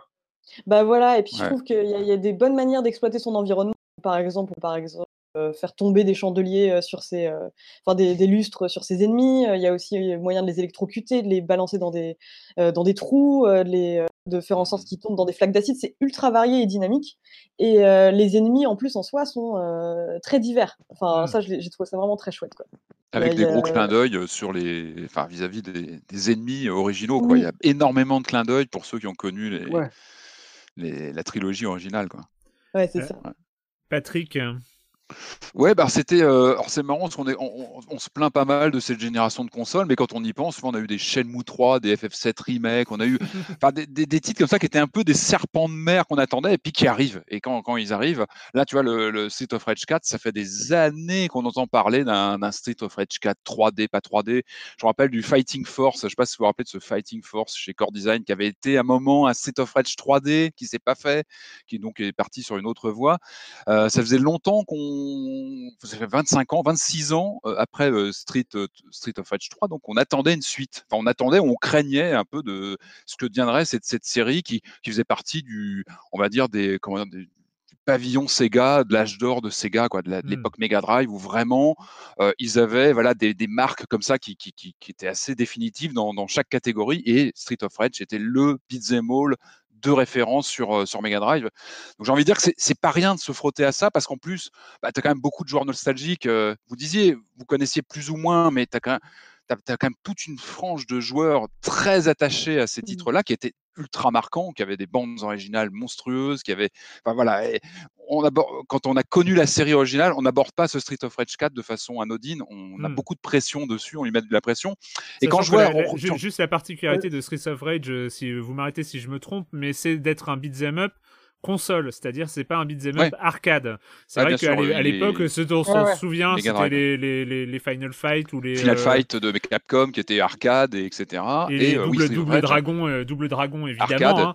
Euh, source arcade évidemment. mais- mais et là donc, c'était une en fait- réponse. En, en fait, les, les, les arcades à l'époque avaient aussi ce gameplay qui euh, était aussi lié au fait de remettre des crédits, remettre de l'argent, etc. Mhm. Et, euh, et donc euh, qui était en mode un peu rush où euh, tout arrivait en même temps Mhm. euh, très vite au début du jeu. Et là, Streets of Rage avait cette particularité, c'est de ne pas être un import arcade, d'être un jeu console, et donc euh, qui peut-être euh, prenait plus le temps, avoir euh, euh, ce côté où on se balade dans, dans les décors aussi peut-être un peu plus que dans dans des dans des portages arcade en fait. C'est c'est ce qui Ouais, faisait sa un- particularité de l'époque. un rythme particulier, puis une Mm. technique. C'était assez technique déjà à l'époque, Mm. donc il y avait une, une grosse attente. Alors, tu, tu, tu relistais les trois studios, ça quand tu les, quand tu revois les trois studios, donc Dotemu qui a fait Windjammer 2 par exemple, qui est, qui est donc safe de créer une suite de classique. Euh, Lizard Cube, donc, qui avait fait le, eux, plutôt du remake, Wonder Boy euh, remake, qui avait été euh, voilà, publié sur Switch et d'autres. Et puis donc nos amis de, de Streets of Fury, qui eux étaient, sont vraiment spécialisés dans le beat'em all. Donc on sent qu'il y a eu un cocktail, un, cocktail bien particulier qui a été créé pour jouer avec un équilibre. Pour moi, vraiment, ce, moi je suis, moi, je suis bluffé hein, quand je l'ai lancé. J'avais l'impression d'avoir une borne d'arcade à la maison. J'ai mis le son à fond et bah, je trouve qu'il est ultra impressionnant parce que tu retrouves ce côté clinquant justement de, tu vois, des jeux de l'époque où ça, ça renvoie, ça renvoie à l'écran. Euh, et il y avait un équilibre pour moi. Il fallait à la fois euh, respecter, comme souvent, on n'est pas dans un remake comme tu disais, on est sur un quatrième volet, c'est important. Mais en même temps, on sent qu'il y a tellement de clins d'œil, il y a plein de personnages euh, des anciens qui sont là qu'on peut débloquer. As, tu, tu, as des modes, tu as des filtres pixel art que tu peux activer. tu as, ah, beaucoup de, as des musiques, tu as des musiques rétro que tu peux activer. Et, et c'est ça... tu vois, des, des, des, des, moments un peu clés des, jeux que mmh. tu retrouves là, quoi. Bien sûr, ah oui, tu as, quasiment des reprises de certaines séquences des originaux qui sont recitées. Donc, pour moi, c'est à la fois un quatrième volet, mais en même temps, c'est une sorte d'anthologie. Moi, j'ai vraiment vu une célébration de, de, la série Street of Rage, euh, avec tous ces contenus qu'on peut débloquer, etc. Donc, euh, moi, pour moi, ce qui est vraiment impressionnant, comme, tu, comme vous disiez, hein, c'est la réalisation, enfin, le, le dessin animé. C'est pas forcément gagné, ça peut, être, ça peut être un piège de tomber justement dans l'animation très, très fluide, très dessin animé comme ça, dans un, surtout dans un beat'em all. C'est pas forcément évident. Euh, moi, je trouve que ça marche très très bien. Ça m'a fait tout de suite penser à Comic Zone, le, fameux jeu Sega mmh. aussi de l'époque sur, sur Mega Drive, qui était très très bien fichu au niveau des animations. Donc, ouais, pour moi, ils ont réussi ce, ce cocktail. On est à la fois sur de la suite et du remake, donc il faut à la fois respecter euh, l'essence des jeux originaux, respecter vraiment les gameplays qui sont connus par cœur sur le, la pointe des doigts par les joueurs, et en même temps apporter des nouvelles choses. Et là, je trouve qu'ils ont vraiment réussi à à ménager tout ça en même temps et, ça marche. Euh, bah, je trouve que ça, ça, marche euh, très très bien. Alors au niveau des musiques, moi j'ai trouvé que c'était c'était vraiment réussi. Je vois qu'il y a pas mal de, de, critiques déjà qui arrivent de joueurs qui disent oui, mais ça sera pas forcément aussi marquant qu'à l'époque. Oui, parce que les technos sont pas les mêmes. C'est vrai mmh. qu'à l'époque de la Mega Drive, entendre ça, c'était complètement dingue. C'était, il y avait une, maestria de la, des compositeurs sur Mega Drive, c'était complètement fou. Je pense que c'est difficile de, de retrouver quelque chose d'aussi euh, d'aussi mmh. pionnier que, que ce qu'on a pu avoir à l'époque. Moi, en y jouant, j'étais bah, j'étais pris par la musique. Je trouve que la musique te t'embarque dans l'expérience. Ça en fait presque parfois un jeu musical parce qu'on est quand même sur un jeu mmh. avec une rythmique, euh, avec vraiment un gameplay qui est très. Alors c'est vrai que tu te dis un beat'em all, j'y vais, ça va être facile, on connaît les trucs. Non, non, non, non. Et ah, comme tu disais, Julie, tu le lances en normal, tu te fais vite casser les dents, tu comprends vite qu'il faut jouer très très serré et le jeu est très bien fichu. Tu vois dans les niveaux où il faut très vite. Euh, tu, tu as presque un côté gestion gestion des, objets que tu vas récupérer, la vie que tu récupères. Donc, il y a vraiment une rythmique. Les combats sont très rythmés. Il y a vraiment comme des danses parfois à l'écran. Et la musique, je trouve mmh. qu'elle est, elle est assez hypnotique. Elle t'embarque dans un truc euh, qui, est, très particulier. Et pour moi, elle, elle, est vraiment en phase avec ce qu'on, ce qu'on a pu connaître. Euh, donc voilà, moi je trouve que la mécanique marche bien. C'était loin d'être évident parce qu'il y a un vrai coup de frais au niveau des visuels. cet aspect de dessin animé euh, peut surprendre. Moi, j'étais assez inquiet. Hein, les premières images qu'on avait vues, j'avais un petit peu peur de ce côté. Mais on avait vu ça sur Toki, par exemple, et je trouvais que ça, sur le Toki, on perdait quelque chose. C'était pas précis. Et là, non, au contraire, le jeu, il est toujours aussi précis. C'était ça, je pense, le piège, c'est d'avoir quelque chose de visuellement très, euh, très marqué, très, ce que j'ai trouvé, ce que j'ai trouvé vraiment, ça n'a rien perdu de, sa précision ce que je trouve vraiment marquant euh, sur ce sujet-là en particulier, c'est que euh, ils ont fait ce choix incroyable donc du dessin Mmh en gardant le système de frame, euh, donc euh, les mouvements par euh, par à coup, donc les mouvements par frame, donc des des beat'em up de l'époque. Et je trouve que la combinaison entre les deux, et eh ben ça marche complètement. C'est-à-dire que on n'est pas sur une animation ultra fluide où ils ont fait une animation de dessin animé, euh, euh, genre euh, en 60 en 60 FPS, hyper fluide et tout ça. On est vraiment sur mmh. sur le côté des frames de l'époque. Et, et je trouve que et, et, du coup et aussi avec ces histoires de, de plans, enfin de niveau de hauteur, là où tu dois te mettre au même niveau que l'ennemi pour mmh. pouvoir le taper, autrement tu tapes dans le vide. Enfin, on retrouve comme ça. Hein, c'est la base. C'est la base, mais c'est pas c'est c'est un truc moi, ça m'a rappelé, et j'étais content aussi de pas retrouver ce, pixel art, même si euh, certains peuvent très bien s'en sortir. On se rappelle de Major Russia Bleeds il y a quelques années, euh, qui avait un peu aussi euh, dynamité le monde du beat'em up et, avec avec pas mal de brio. mais mais pour le coup, là, il y a une vraie un vrai sentiment de continuité. C'est vraiment ce que tu ce que tu as dit aussi, Marius, c'est-à-dire que on se retrouve à cette époque. moi, je me retrouve totalement à, cette époque où je mettais des sous dans les pieds, dans les dans, dans les bandes d'arcade. Euh, pour, euh, pour continuer à taper sur les ennemis. Euh, je préférais quand même recommencer au début à chaque fois parce que ça faisait des parties plus longues parce que je savais que si je tapais sur continue, j'allais me faire ramasser la tête trop vite. Enfin, mais ça fait plaisir, ça fait c'est hmm. bien. C'est comme tu disais Marius, hein, je crois que c'est Marius qui disait, c'est vrai que c'est un genre qui est tombé en désuétude. On en parle parfois dans Silence on joue quand un titre sort parce que moi je suis tout content de pouvoir lancer un beat'em all parce que j'adore ce genre. Je trouve qu'il a il y a quelque chose dans la rythmique, dans la façon de même de, de c'est une sorte de voyage à chaque fois un beat'em all, de découvrir des, des, des décors, etc. Et puis surtout c'est c'est très il y a vraiment des mécaniques de jeu qui, qui sont, euh, il y a une rejouabilité euh, fascinante. Et là, je trouve que quand tu vois tous les contenus qu'il y a, tu as, plein de choses à débloquer. C'est un jeu généreux. Tu sens que vraiment euh, les, les, les, types qui ont bossé là-dessus voulaient, voulaient vraiment honorer ce mythe qui est devenu Street of Rage, qui est vraiment une référence du, du beat'em all.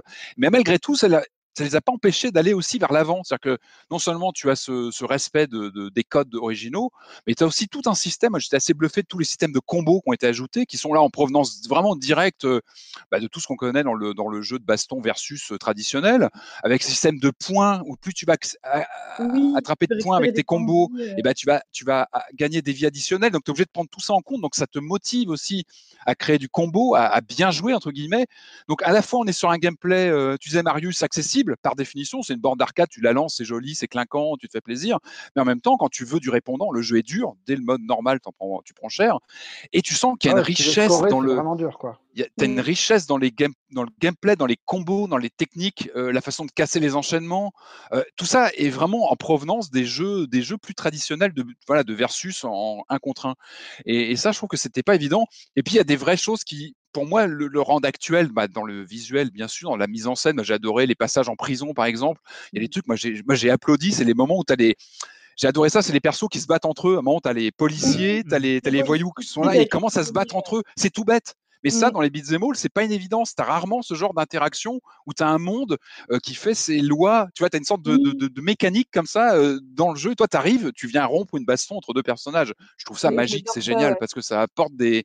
Tu c'est des ça apporte vraiment des, des, des, des, nouveaux, des nouvelles choses. Enfin, je trouve que c'est vraiment quelque chose qui, qui apporte un. C'est du frais, quoi. Pour moi, j'ai vu quelque chose de. Marius, ouais, je qu'il y a, il y a, Pardon. Il y a un truc sur les personnages aussi. Euh, les nouveaux persos sont pas juste des skins, quoi. c'est pas des skins de. Euh, enfin, tu vois, Sherry est pas euh, comme le, comme comment s'appelle-t-elle? Blaze. Blaze. L'autre fille, c'est pas c'est pas les mêmes ah coups, c'est pas la même la même vivacité, la même façon de jouer. Et ça, je trouve qu'il y a une vraie aussi profondeur, ne serait-ce que pour trouver le personnage qui te correspond à toi, quoi. et ça, je trouve ça vraiment plaisant et c'est le signe d'un bon jeu, quoi. Et pour moi, tu as, un peu cette sensation d'arriver dans, un, dans, une dimension parallèle où le, le beat'em all serait toujours à la mode, il serait toujours là et qu'il utiliserait les technos d'aujourd'hui, voilà, de, façon logique, c'est-à-dire mmh. qu'on serait sur un quatrième Street of Rage qui serait dans l'air du temps avec des graphismes chiadés comme il faut, qui aurait su prendre en compte les techniques, tu vois, l'évolution du, du, genre, un peu comme Sonic Mania l'avait fait, tu vois, avec un, un, autre développeur qui a su apporter aussi une, une façon d'appréhender un jeu euh, mythique entre guillemets. Et je trouve que c'est, euh, ça fait plaisir, quoi, surtout sur un genre qui est, qui est qui est trop vu de haut. Et on sent que ces gens-là l'ont pris au sérieux. Et euh, bah, ils ont pris au sérieux la saga et le genre. Et ça, ça, fait, ça fait vraiment plaisir. Moi, je trouve que c'est euh, un plaisir de un jeu. un peu d'humour quand même. Quoi. Tu, mmh. vois, tu sens qu'ils ont mis leur cœur là-dedans et tu as plein de petites bêtises. Euh, rien que le fait que les, les, les ennemis soient des euh, monsieur et madame Y qui répondent ah à monsieur X. C'est un truc, ah, bah le, le, scénar. Le développeur qui est marrant, tu vois. Ah c'est le scénar des. des, Est-ce qu'il faut un scénar Il y a un scénar. Il y a un scénar, ouais. Et puis, non, moi, je trouve Julie? Et tu vois. Julie? Non, moi j'aimais bien, par contre, c'est juste pour revenir sur ce côté. Euh, les ennemis se battent entre moi. Vraiment, j'ai adoré, c'est le côté, euh, tu as vraiment l'impression d'être dans un monde euh, vivant, euh, quelle que soit ta présence en fait. Genre, tu débarques dans le truc, il se passe quelque chose à l'écran. Et il y a toujours des moments comme ça, en fait, vraiment ultra dynamiques. je sais pas, moi, par exemple, une voiture qui tombe, des types qui se fritent entre eux. Et c'est, c'est, moi, je trouve ça assez incroyable, en fait, le fait d'avoir créé un monde aussi vivant, mmh que le joueur y soit ou non, en fait. Mmh. La, performance, la performance, finalement, c'est vraiment d'avoir fait un, un, jeu de 2020. Enfin, moi, j'ai eu cette impression, c'est à aucun moment je sais que c'est un genre qui date, euh, je sais que c'est un genre qui a pas eu beaucoup évolué quand même euh, sur euh, sur les deux dernières décennies, et pourtant le truc il débarque en 2020 et c'est un jeu de 2020. Enfin tu vois c'est même ça, ouais. même s'il y a des références, même si c'est un jeu qui est fait pour les consoles d'aujourd'hui, qui est fait pour les joueurs d'aujourd'hui.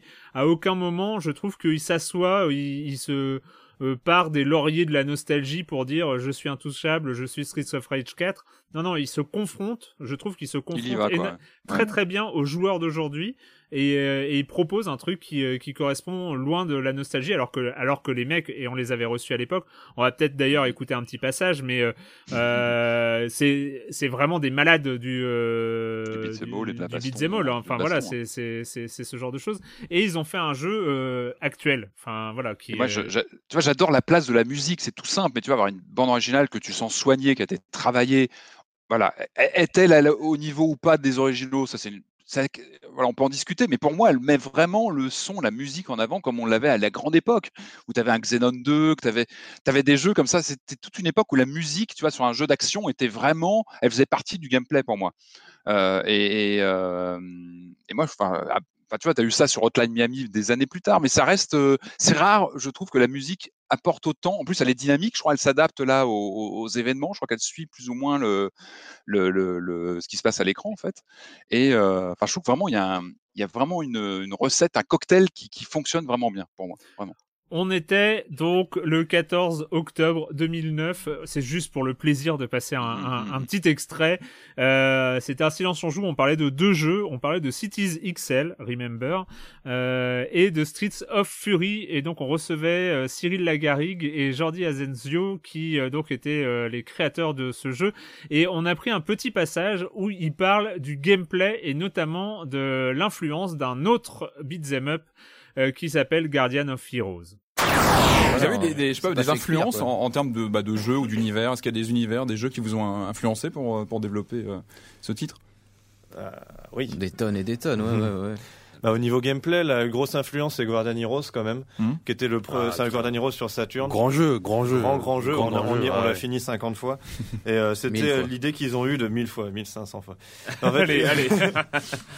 l'idée qu'ils qu ont eu, c'était de faire un, un beat'em all qui se joue un peu comme un jeu de baston en fait, parce que d'habitude les beat'em all c'était à plan infini, c'était euh, euh, c'était vraiment avec très très peu de coups. Dans Guardian Heroes, on peut vraiment enchaîner les coups de manière différente, et ils ont inventé le système de plans. Euh, qui avez dans le jeu actuel avec qu'on a dans plans, le jeu. Euh... Donc c'est vraiment on a on, on s'est dit on s'est inspiré de Guardian Heroes pour le côté mais on a poussé encore plus loin le côté jeu de baston enfin jeu jeu de baston le, normal dans un dans un beat'em all et on a vraiment un système de combo où on peut linker les coups les coups ont des vraies propriétés sur la garde haute, la garde basse, des choses comme ça, qui sont inspirées du jeu de baston. Et on a, euh, enfin, on s'est inspiré un peu de Fatal Fury pour. Ouais, d'ailleurs, il y a un mode ouais, versus dans le jeu qui est, Fury, ouais. qui est, tout à fait jouable. Même nous, on a, ça fait deux ans qu'on joue au jeu. Bah, on y joue toujours. on, on s'éclate dessus à 2 versus 2, quoi fait des équipes. Ça te fait pas drôle quand tu joues de voir ton alter ego qui se prend des, des ah, raclés en longueur de partie, ça doit être trop Au bout d'un moment, on fait, on fait la part des choses. Hein. au bout d'un moment, au début, au, dé, au début, au début ça m'a fait mal, mais bon. Donc comme quoi, une, on ressort, on ressort des cartons une émission de, de il y a 11 ans. Ça fait, ça fait quelque chose. ça fait quelque chose quand même. Ça fait trop longtemps qu'on fait ça. Euh, bref, donc euh, Streets of Rage 4, je pense que vous l'avez compris, euh, tout le monde, euh, tout le monde est très euh, enthousiaste. juste dernière question, Marius, qu'est-ce qui te fait continuer? Tu as fini le jeu une première fois avec ta fille. tu dis, tu as ouais. commencé à dire que tu continuais, que tu, qu'est-ce qui c'est vrai que les, les, ce genre en particulier n'est pas forcément un jeu narratif, donc le fait d'arriver à la fin de l'histoire euh, ne n'amène pas une fin du jeu. Mais qu'est-ce qui te fait, qu'est-ce qui te motive encore à, à relancer le jeu aujourd'hui? Tu veux la réponse honnête? Ouais. C'est pas moi, c'est ma fille. c'est ma fille qui me pousse à y rejouer plusieurs fois parce qu'elle elle, s'éclate et elle elle joue Chérie et moi je joue comment s'appelle-t-il son père le, Jacques, le troisième. Adam. Euh, Adam, ouais. Adam, voilà. Ouais. ouais. le boxeur. Du coup, on joue père et fille en plus. Oh, c'est beaucoup trop wow. non, mais non, mais c'est comme une bonne. Euh... c'est comme une bande d'arcade que tu as chez toi, tu la rallumes de temps en temps, si tu as fini le jeu, c'est pas grave, c'est le plaisir de jouer, c'est le plaisir d'optimiser tes. Parce que comme tu disais, Julie, on, on progresse en quelques parties, mmh. on sent qu'on maîtrise mieux les mouvements, la, voilà, le, vraiment le, le, timing des combats qui est très très particulier aussi, les placements. Le placement est super important dans ce genre de jeu à l'écran, enfin, c'est, euh, on apprend toujours beaucoup. Euh, les patterns des boss aussi, plus on avance, plus on refait et mieux on les maîtrise. Tout ça est très classique, hein, c'est pas un jeu qui essaie de casser le moule, et on sent qu'il est aussi très proche de la recette originelle. Euh, il n'essaie pas non plus de complètement euh, casser tout ce qui avait été fait. C'était aussi, je pense, un des, impératifs pour donner un numéro 4 à une série pareille. Streets of Rage 4 donc euh, qui sort simultanément sur les consoles et sur PC à 25 euros. Euh, et là, et là, euh, ben après ce, ce, ce, voyage en 2020, on va euh, revenir en 2015. Non, pas tout à fait quand même. donc c'est un jeu, c'était Lost. C'était pas une adaptation directe, mais en tout cas, ça rappelle beaucoup. On commence dans un avion, on finit sur une île déserte. Ça s'appelle Stranded Deep.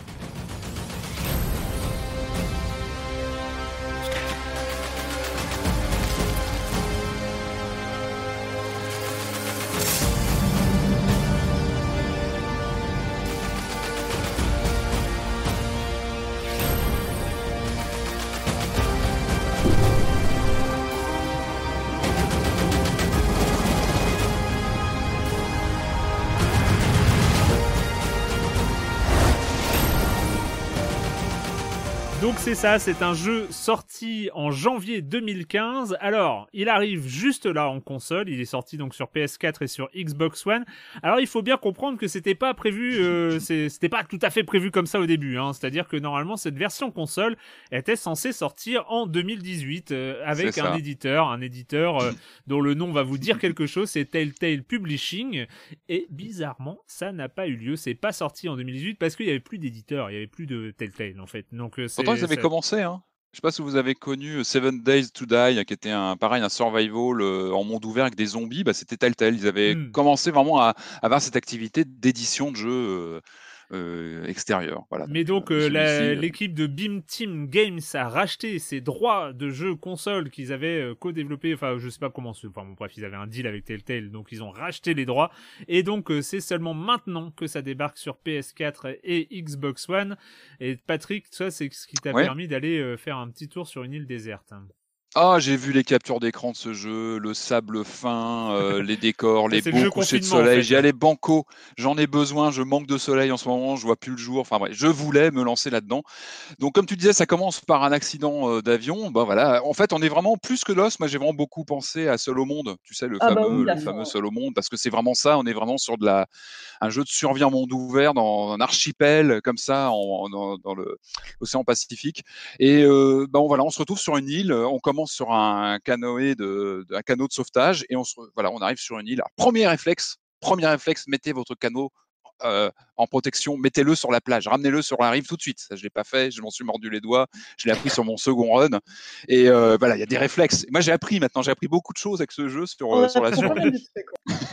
en fait, ça commence comme bon. Alors, j'ai passé l'accident d'avion qui se plante dans, dans l'océan. Ça commence comme une belle carte postale. C'est vrai qu'on a, on a ce, sable, tout est magnifique. C'est vrai que le jeu en voit bien au niveau, au niveau visuel, je trouve. et puis, et puis, ça commence à se gâter quand on commence à avoir soif et faim et qu'on a déjà puisé nos, quelques réserves qu'on a pu choper sur le canot. Euh, et puis, bah, on part sur euh, toute une activité de crafting, euh, récupérer des ressources, des, feuilles, des arbres, des pierres, etc. Et on est c'était vraiment ce que j'attendais. Moi, c'est un monde ouvert. C'est qu'on est vraiment, euh, il y a quelque chose de saisissant là-dedans. C'est d'être, on commence vraiment sur une petite île, pas très grande. Hein, on en fait très vite le tour. Mmh. Euh, on apprend. C'est que les, vraiment les, les, les premières 5-6 heures, je les ai vraiment passées à gérer le, les menus de création d'objets, etc. Donc on apprend à créer euh, bah, un feu, euh, un camp, euh, une cabane pour sauvegarder, important, se nourrir, etc. Et puis, alors je sais pas comment vous l'avez vécu, je pense que chacun vit son, son aventure par définition. On est vraiment sur un jeu avec un gameplay émergent où chacun se crée son histoire parce que on a un début comme ça de, de narratif où on est jeté dans, le, dans la nature. C'est un jeu qui a une fin, Donc ça, c'est important aussi de le souligner. Il a une fin, euh, mais entre deux, bah, c'est à chacun de se débrouiller et de partir à l'aventure. Moi, j'ai vraiment vécu un truc très particulier.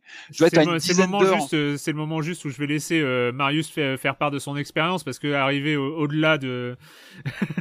ah bah que toi, Marius, c'était pas fait pour Colanta. Non, c'est ça. Non, alors moi déjà, je savais pas que les crabes c'était aussi dangereux. Ah, c'est une horreur, c'est une horreur. Ouais. faire attaquer par des crabes comme ça, j'ai des doutes. Non, le, euh, moi j'ai des enfants, comme je le dis, et euh, le problème c'est que le début du jeu, il faut compter une bonne heure sans être interrompu pour pouvoir créer un point de sauvegarde. Je n'y suis pas parvenu. Ah oui. À deux reprises. Mais après, moi, ma performance n'a pas été plus exemplaire que la tienne. Hein. Franchement, c'est vrai que c'est chaud au début, parce que tu es tellement habitué à pouvoir sauvegarder rapidement. En fait, on, peut sauvegarder pour préciser que à la fabrication d'une cabane. Voilà, c'est un point de sauvegarde, mais c'est vrai que ça se fait pas tout de suite. Mais c'est alors, déjà alors plusieurs que, alors que, à crafter. Alors que franchement, un feu, ça sauvegarde aussi bien qu'une cabane. Moi, je ça sais pas ce que vous en pensez. Et en plus, le cycle jour-nuit passe assez rapidement, donc tu te retrouves dans le noir très vite. Ah, c'est vite flippant, ouais. C'est très, très vite flippant. Non, non, il y, a une, il y a une proposition. En fait, c'est une proposition qui est assez sans pitié, qui est assez euh, brute de décoffrage. Euh, si tu adhères, tu vraiment, tu, tu, tu vis quelque chose d'assez particulier. Enfin, moi, j'ai vraiment, ouais, j'ai une bonne, plus d'une dizaine d'heures de jeu. Et c'est vrai que les, moi, je suis arrivé à une sorte de plateau au bout de 5-6 heures où je sentais qu'il fallait que je parte. Et tu as l'appel du large. Il y, a, y a un truc, moi, j'ai vraiment vécu quelque chose de particulier parce que tu as cette j'avais besoin de ça. Je voulais ce, sentiment d'immensité. Tu te sens très seul dans le jeu parce que bah tu vois, tu, tu croises pas d'humains. Tu étais là avec, tu, tu, survis comme tu peux. Et puis à un moment, tu regardes l'océan et tu dis bon, je vois, j'aperçois au loin quelque chose vraiment et tu pars, tu dis bon bah il faut que j'arrive sur cette île que je vois au loin parce que tu manques. Moi je me suis retrouvé au bout de quelques heures à ne plus trouver de, de, pierres pour parce que tu bah, passes par des pierres, des cordes. tes arbres repoussent au bout du cycle jour-nuit, mais tu es obligé d'attendre. Donc à un moment tu, tu, tu satures ou tu manques et, et tu as cette plaie qui est le poison alors, tu te vis. Mais oui, alors ça, je tiens à dire un truc juste pour, euh, pour euh, ceux qui écouteraient. Mais moi, en tout cas, j'ai commencé ma partie, euh, j'ai marché sur un oursin très vite. Et en fait, je me suis rendu compte que j'étais empoisonné avant même de pouvoir concevoir un antidote, parce qu'en fait, eh il y a des niveaux de crafting. Et alors, si vous vous faites empoisonner dès le début, recommencez la partie. Faites pas comme moi en pensant que vous allez survivre, parce que vous allez mourir bêtement en regardant les étoiles. Et, c'est dur. Ne persévérez pas, j'aime bien ce conseil. Tu, as raison. ouais, c'est ça. Tu as raison, pour faire de l'antidote, il faut atteindre un niveau de bricolage, je crois, euh, un certain niveau, et tu, sinon tu peux pas, et tu meurs. Mmh. Ou si tu survis en mangeant, en buvant autant que tu peux. Et, euh, euh, mais en tout cas, il y, y, a un sentiment d'infini dans ce jeu. Il y a quelque chose de fascinant, je trouve, dans ces horizons lointains, dans l'océan qui est, qui est c'est joli, c'est beau, mais quand tu t'y frottes, euh, tu explores bah, les fonds parce que tout est modélisé euh, dans un monde ouvert où tu peux vraiment aller chercher dans les fonds, trouver des épaves. Euh, tu as des requins qui sont là, tu as, tu as plein d'espèces sous-marines. il y a des créatures terrifiantes. Il y a, des... mais oui, il y a des créatures absolument terrifiantes. il y a des mégalodons, il y a de kraken, il y a aussi un serpent géant. Enfin, et c'est assez terrifiant quand il s'affiche à l'écran parce qu'au début, le jeu, tu commences sur ta petite île au final. Bon, c'est mmh. déjà assez galère comme crafter, mais comme tu dis, il y a Patrick, il y a vraiment ce côté l'appel du large où tu te dis, bon, de toute façon, j'ai épuisé mes Il faut que j'aille. Le jeu te, euh, le jeu te le dit pas d'ailleurs. C'est ça, ouais, et tu te doutes pas à quel point, en fait, ça peut être. Ouais, peut-être que je spoil un peu d'ailleurs. Mais euh, tu te rends compte à quel point c'est fascinant. Non, mais attends, moi j'ai joué, j'ai joué une heure. Tu les vois tout de suite, les, les îles qui sont au loin. Tu ouais, on les voit, on aperçoit. Oui, c'est bien fichu. Hein. Tu as juste des, des ombres. constant où elles sont euh, quand même entourées d'une espèce de. En fait, tu dois quand même te rapprocher vraiment d'elle pour voir ce qu'il y a. Quoi. Et parfois, tu tapes des longues épopées, et tout ça pour taper une île qui est moins bien que celle où tu étais avant. Mais parfois, tu vas être complètement récompensé et tu vas découvrir des trucs assez incroyables. Enfin, tu parlais de Seul au monde, il y a, y a, effectivement ah bah, ce côté ça, Seul au monde avec des références très ouvertes. Mais c'est. Alors, moi, ouais, je pensais pas du tout. Je sais pas comment tu l'as vécu, moi j'ai vécu un truc super fort au bout de, je sais plus, 5-6 heures où, où, je me suis dit, je quitte cette île, tant pis, je suis pas sûr de pouvoir y revenir parce que je pars avec mmh. mon, mon, canot et je vais voir ce que ça donne. Et tu as l'impression de partir sur la Lune, quoi. Tu, pars tu prends des provisions, t'embarques et tu, tu, tu, plonges un peu sous l'eau, voir ce qu'il y a. Tu, entre deux, tu as, as, fouillé toutes les épaves, tout ce qu'il y a autour, mais bon, t'en fais vite le tour. Et tu pars vers l'inconnu. Et il y a vraiment un souffle, un, un truc euh, assez fascinant, je trouve, sur l'échelle. Il y a un truc d'échelle dans ce jeu où tu te sens tout petit, tu te sens vulnérable incroyable. Et tu pars vraiment sur quelque chose de. Moi, c'est les fonds, les fonds marins que je trouve euh, à la fois fascinants et terrifiants parce que tu as des animaux partout qui sont, euh, qui sont ultra dangereux, parce que les épaves, tu peux vite t'étouffer si tu fais pas attention. C'est. Mais t'as, quand tu es dans l'eau, finalement, tu as ce côté barre à oxygène, plus les créatures qui t'entourent. Enfin, et tu te rends compte de l'immensité du truc. Ouais, c'est, c'est vraiment. C'est assez colossal. Alors, ce qui, est, ce qui est un peu étonnant, c'est vrai que le, jeu t'accompagne, je dirais, peut-être pendant deux heures. Il te dit, bah, mmh. fais ça, construis ta mmh. cabane, fais ton truc. Puis à un moment, il te lâche. Il te dit plus rien. moi, j'ai, eu ça. Il te dit, il te dit plus rien. Tu te débrouilles. et en fait, on te dit pas, va explorer d'autres îles. Non, c'est toi, à un moment, je suis arrivé à un plateau, je me suis dit, mon île, je peux plus rien faire là-dedans, je peux pas accéder aux autres, euh, tu vois, aux autres arbres de construction, il faut que je parte. Mais j'ai bien, j'ai vraiment aimé ce moment où, enfin, moi, je l'ai vécu comme ça, où je me suis dit, bon, bah, allez, on y va, quoi, on tente. Mmh. Et euh, c'était un moment fascinant, j'oublierai pas, enfin, c'était vraiment un grand moment. Euh, ça a mal fini, hein. ça a mal fini, je vous le dis, mais. Ah oui, bah, ça finit toujours mal, mais. non, mais vraiment, il arrive à, à, faire quelque chose, je trouve, de. En fait, c'est un jeu très naturaliste. Tu vois, moi, j'avais joué à The Forest il y a quelques temps. Euh, qui était sorti sur, euh, sur PS4, qui était plus euh, survival, horreur, et que, j'avais beaucoup aimé aussi. Mais là, on est sur quelque chose de plus réaliste, presque écolo, j'ai envie de dire. Il y a presque une portée écolo, écolo dans ce jeu, sur le, tu vois, le rapport à, la nature, à l'environnement. Je sais pas ce que vous en pensez. Ouais, bah ouais, ouais, parce qu'en plus pour crafter un feu, euh, il faut pas simplement juste de bouts de bois. Euh, donc, il faut mettre en place le feu. Ensuite, potentiellement l'entourer de pierres pour qu'il tienne plus longtemps. Après, les, les bâtons ensemble. Et il y a un côté un peu laborieux, donc proche de la vraie Mais euh, justement, ça provoque des, des moments un peu, ça a provoqué des moments un peu crève-cœur pour moi quand tu commences à faire de ton île un chez toi et que tu te rends compte que tu as épuisé toutes les ressources. Mmh. Tu plus de yucca euh, à couper, enfin, tu n'as plus de feuilles. Ouais, le fameux Yuka. Le Yuka. et ben, tu te rends compte. Je connais toutes les trucs par cœur. Mais oui, c'est ça. Euh, par contre, tu apprends énormément de choses. Quoi. Ouais, Mais ah, voilà, il y a ce moment qui est un peu difficile où tu te rends compte que tu vas devoir euh, quitter tout ce que tu as bâti pour aller ailleurs. Et, euh, donc, ça, ça, donne un côté un peu plus, encore plus profond à l'aventure. Parce que quand tu mmh. vas explorer une autre île, c'est pas sur un coup de tête. C'est vraiment parce qu'il faut que tu quittes tes, champs de patates qui commençaient tout juste à pousser et, partir à l'assaut d'un puis moi, entre deux, évidemment, je, suis allé voir pas mal sur Internet, parce que tu as toute une communauté qui s'est construite autour du jeu depuis 5 ans, comme tu disais, Erwan, il est là depuis longtemps sur PC. Et là, tu as, un peu honte quand tu vois les constructions des joueurs qui ont, construit des, des, des, des, baraquements immenses, qui ont des, propriétés colossales. Mais c'est fascinant, tu as plein de vidéos super cool de mecs qui donnent des conseils sur YouTube. Tu as des let's play, évidemment. As des... Enfin, y a, tu sens qu'il y a toute une communauté qui s'est emparée de ce jeu pour voilà, se passer des astuces, etc. Comment survivre. Et je trouve ça fascinant. Moi, j'ai une énorme mise à jour qui était très importante hier soir. J'en étais ravi parce que moi, j'avais ce problème de d'axe euh, vertical qui n'était pas réglé, qui est une aberration totale parce que moi, j'inverse, vous savez, le, regard. Mmh. C'était pas possible et ça m'a rendu fou pendant une semaine. J'en pouvais plus. Hier soir, mise à jour ça et puis la possibilité d'avoir plusieurs slots de sauvegarde, c'est-à-dire de garder une sauvegarde, une partie, de pouvoir de, voilà, expérimenter sur d'autres slots, ce qui n'était pas ah, dispo avant. Hein. C'est pas mal ça, ouais. C'est un vrai plus de pouvoir avoir plusieurs sauvegardes bah différentes. Ça évite de recommencer, euh, d'avoir un eh ben permadef à la con. Exactement. Oui, tu as un mode permadef, donc ça c'est bien. Mais si tu veux vraiment te, te, mettre une Après, on parle beaucoup des points positifs. Moi, il y a un truc, les choses 3D, finalement, c'est un peu euh, euh, l'IA des, des ennemis parfois, euh, ça a l'air un peu foncièrement injuste quand tu te fais attaquer par un requin, tu comprends pas trop de quel côté il est mmh. arrivé. Quand toi, tu essayes de le frapper. Enfin, pareil, à un moment, j'ai voulu chasser des, des cochons bah, parce que j'avais ah oui. faim, hein, normal. Moi aussi. Euh, c'était très laborieux. Plaie, une plaie. Et ça, ah. c'est une vraie aventure. Quoi. Tu peux passer une heure à coincer un cochon près de près d'un rocher, enfin, pour l'empaler. Est-ce que c'est pas un jeu qui est plus recommandable sur PC que sur euh, console en fait? C'est bien possible. Ouais. L'interface à la console est pas évidente du tout. L'interface, ouais, elle est relou. Quoi. Ouais, ouais, je suis d'accord. Je pense que sur PC, c'est quand même beaucoup plus fluide. peut-être ça va être mis à jour. Je l'ai relancé sur PC. Euh, c'était euh, bon, c'était pas mal, mais il y avait un petit côté quand même jeu de 2015, même si c'est beau. Hein, il a pas il a plutôt bien vieilli et c'est vrai que le côté coloré et tout ça. Et moi, je voulais juste revenir sur une de tes remarques, Julie, c'est où tu te demandais en parlant des ennemis et des choses comme ça si tu spoilais pas un peu. Et je trouve que dans ce jeu, le spoil est limite intéressant parce que euh, moi j'avais rien vu, c'est-à-dire j'avais juste vu le jeu au programme. Bon, moi je vais jouer et je vais, je vais essayer.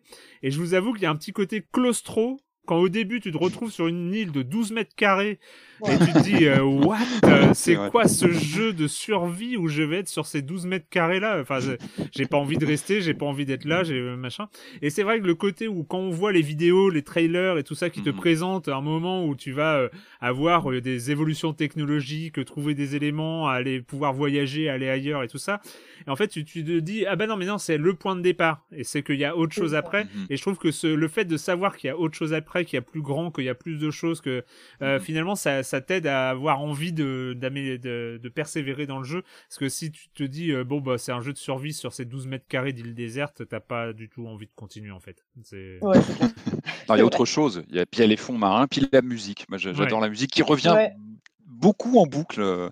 Mais tu as des vrais effets, je trouve, quand il y a du stress, quand il y a des actions qui arrivent. Euh, enfin, je trouve qu'il a, un charme, ce jeu. Il, aussi, il y a une ultra dramatique. Euh. Donc euh, Stranded Deep euh, qui est donc euh, vient d'arriver sur console pour une vingtaine, pour 20 euros d'ailleurs, 20 euros tout juste. Et on va terminer avec avec toi Patrick sur mhm. sur un jeu. Ça fait quelques semaines déjà qu'il est au programme, que tu que tu semaine après semaine où tu dis ouais mais ce serait pas mal. Et moi, ça fait 15 ans qu'il est à mon programme, donc bah, il est grand temps que j'en parle. il est grand temps que t'en parles. il était il était sorti, bah oui, parce qu'il était sorti pour la première fois avant Silence en joue. Il y a des, il y avait des jeux avant Silence en joue. C'était en 2005. Euh, il était mhm. sorti sur PC. Il était revenu en 2012 euh, sur notamment sur euh, Wii et sur re-PC. Je crois qu'il était ressorti sur PC. Oui, ressorti, relooké, c'est ça. Etc. C'est grosso modo c'est Castlevania, c'est Metroidvania. Euh, meets Indiana Jones, ça s'appelle La Moulana et là c'est La Moulana 1 et 2.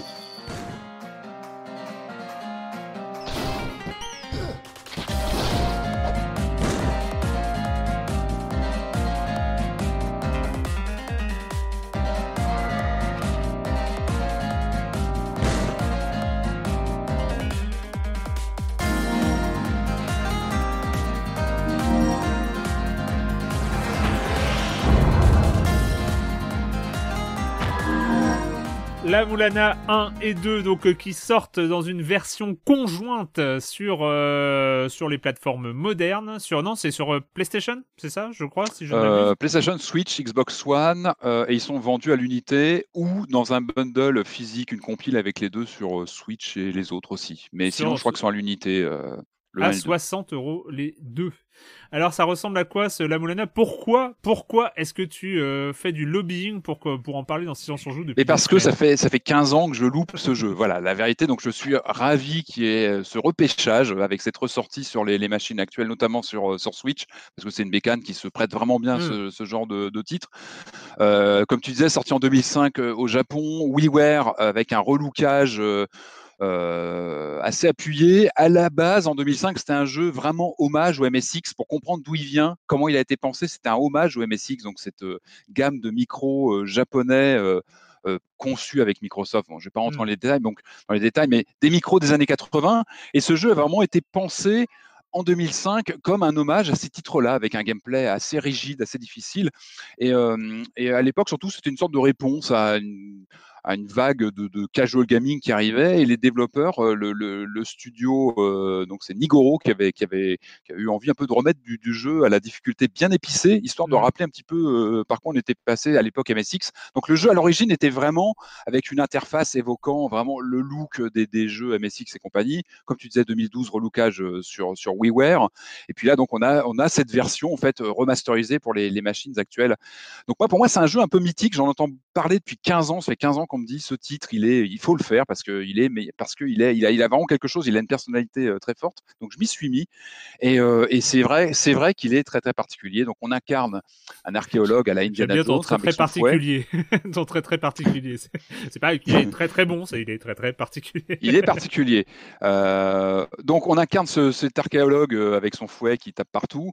Euh, on se retrouve comme ça dans un donc un look 2D plutôt mignon. Alors que c'est trompeur trompeur. Hein, c'est trompeur. Un peu comme euh, Deep. C'est-à-dire qu'on a un jeu qui est très, joli, très mignon, très accueillant sur les premières minutes. On se dit, oh, c'est mignon, c'est, ça va être euh, très friendly et compagnie. Et très, très vite, on se rend compte que le jeu est impitoyable.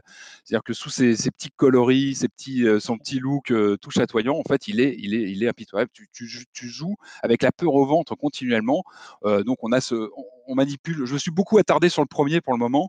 Euh, donc, on incarne cet archéologue qui explore euh, comme ça un temple gigantesque avec euh, on est vraiment dans, le système de Metroidvania, c'est-à-dire que tu vas récupérer des objets dans tel endroit et tu vas euh, pouvoir accéder via des pouvoirs, euh, genre des bots qui te permettent d'aller plus vite, de sauter plus haut, etc., à des niveaux, à des endroits euh, inaccessibles auparavant. Donc on est vraiment sur l'archétype du Metroidvania par excellence.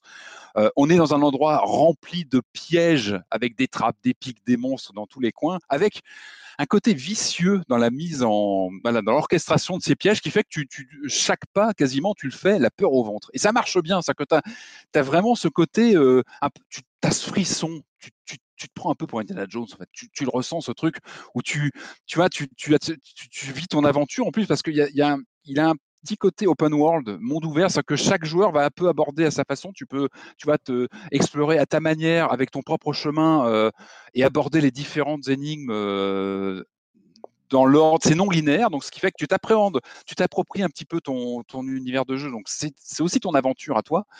Et euh, moi, ce que j'ai vraiment aimé en dehors de ce look, de ce style, euh, bah, c'est évidemment le renvoi au code du jeu MSX parce que voilà, c'est les années 80 et ça m'a marqué. Moi, ça m'a fait aussi pas mal penser au Rick Dangerous mythique de Core Design mmh. avec ce côté aventurier à la Indiana Jones, les pièges dans tous les sens, les pics qui sortent partout, euh, les, les, les, les pièges vicieux. Donc ça m'a rappelé aussi pas mal ça. Et moi, ce que j'ai vraiment beaucoup aimé, c'est ce mix entre de l'action, de la plateforme et des énigmes. Parce qu'on a ce petit perso qui rentre dans, ce, dans cette immense carte euh, de, temple et qui va devoir euh, résoudre des énigmes, des, en, en, se, en s'aidant de messages qu'ont laissés les anciens, euh, les anciens explorateurs, souvent morts. On trouve des cadavres avec des petits messages. Donc d'ailleurs, on est équipé d'une tablette. C'est moderne. Hein. on a une petite tablette avec un OS et on va dans les, dans les, dans les villages extérieurs qui sont paisibles, hein, où on peut se balader sans, sans crainte, acheter euh, des applications pour traduire, traduire des messages sur des tablettes, euh, traduire les messages qui sont inscrits pour justement comprendre comment certaines énigmes vont se résoudre. C'est-à-dire qu'on arrive dans des endroits euh, euh, qui, comme ça, en apparence, ressemblent à de la plateforme classique, mais qui, derrière, cachent, tu vois, un, tout un, pan euh, presque aventure, où il faut voilà, enquêter quasiment sur chaque endroit comment je vais activer une pierre ou un, tu vois, un passage où tu vas avoir des, des, des, des petits des, des, tips sur un passage caché à tel endroit. Donc, en fait, tu es tout le temps entre l'action, la plateforme et le et l'énigme, le la résolution J'avais lu quelque part, euh, j'avais lu quelque part qu'entre la version 2005 et la version 2012, ils avaient quand même euh, allégé quand même cet aspect euh, vicieux et, et je n'ose, je, je n'ose imaginer la version originale que ah je n'ai pas fait du coup, qui était vraiment looké MSX, d'après ce que j'ai pu voir. Je n'ose imaginer parce que déjà c'est vraiment retort, il faut s'accrocher. On n'est pas, heureusement... pas dans le rétro gaming bienveillant, hein, c'est ça? Non, non, ah non, non, c'est vraiment à la D'ailleurs, le jeu, c'est vraiment fait comme ça. Il s'est vraiment fait comme une réponse dans ces années-là euh, bah, au jeu que certains euh, considéraient comme trop facile. C'était une réponse. C'était presque du Dark Souls avant l'heure. On, mmh. on, cite souvent euh, Dark Souls quand on parle de la Moulana parce qu'il y a ces messages, tu sais, des autres joueurs bon, qui sont in-game. Hein, là, on est sur quelque chose d'offline, mais tu as ces messages qui sont laissés. Tu as des morts terribles à, chaque instant qui te, qui te guettent. tu as un côté vraiment qui, qui, est sans pitié. Le jeu est impitoyable, mais, mais il a ce il a ce côté fascinant justement et surtout surtout ultra gratifiant. C'est quand tu résous une énigme, on te dit euh, euh, il faut que tu sautes, euh, le, le, le, joueur devra sauter, euh, ou tu trouves un cadavre d'un d'un ancien explorateur qui te dit sur, son, sur une lettre ah j'ai pas sauté d'assez haut pour activer telle pierre. Tu comprends qu'il faut sauter d'une plateforme beaucoup plus haut pour faire tourner une rosace avec une figure, etc. Donc il faut vraiment, tu vois, tu as un rapport très particulier à l'environnement. Voilà, t'es pas dans un simple jeu d'action et de plateforme. Tu as mmh. vraiment une narration presque environnementale. C'est peut-être mmh. un peu fort pour, pour pour, un titre du genre, mais je trouve qu'il a, il a vraiment une épaisseur euh, qui fait que tu t'accroches. Et pourtant, pourtant, tu prends cher. Moi, je, le déconseille à ceux qui, voilà, qui, veulent une expérience euh, euh, sereine, parce qu'on n'est pas du tout là-dessus. On est sur quelque chose de âpre et de difficile. Mais quand tu passes ça, il est super gratifiant, c'est un vrai plaisir à jouer, et il y a une richesse. Et justement, ce côté ouvert, en fait, tu, as cette carte immense du temple, et bah, tu, tu, peux, tu peux explorer toujours plusieurs pistes différentes. Donc, tu n'es jamais bloqué, mais tu vas aller toujours chercher un autre endroit. Et, euh, ça en fait vraiment un titre fascinant. Donc je comprends complètement euh, comment ce mythe un petit peu s'est construit depuis 15 ans autour de, ce jeu. Euh, si vous cherchez un titre qui a du répondant, qui va vous coller et vous, bah, vous faire criser parfois, mais qui, fait tellement plaisir quand on avance. Tu, tu, me l'as moyennement vendu en fait. Hein. Ah bon? Moi je, moi je lâche pas. Hein. ça fait hein, des semaines. Ah ça fait des semaines qu'on est sûr. Je, je te cache pas que j'avance très doucement. Je prends cher.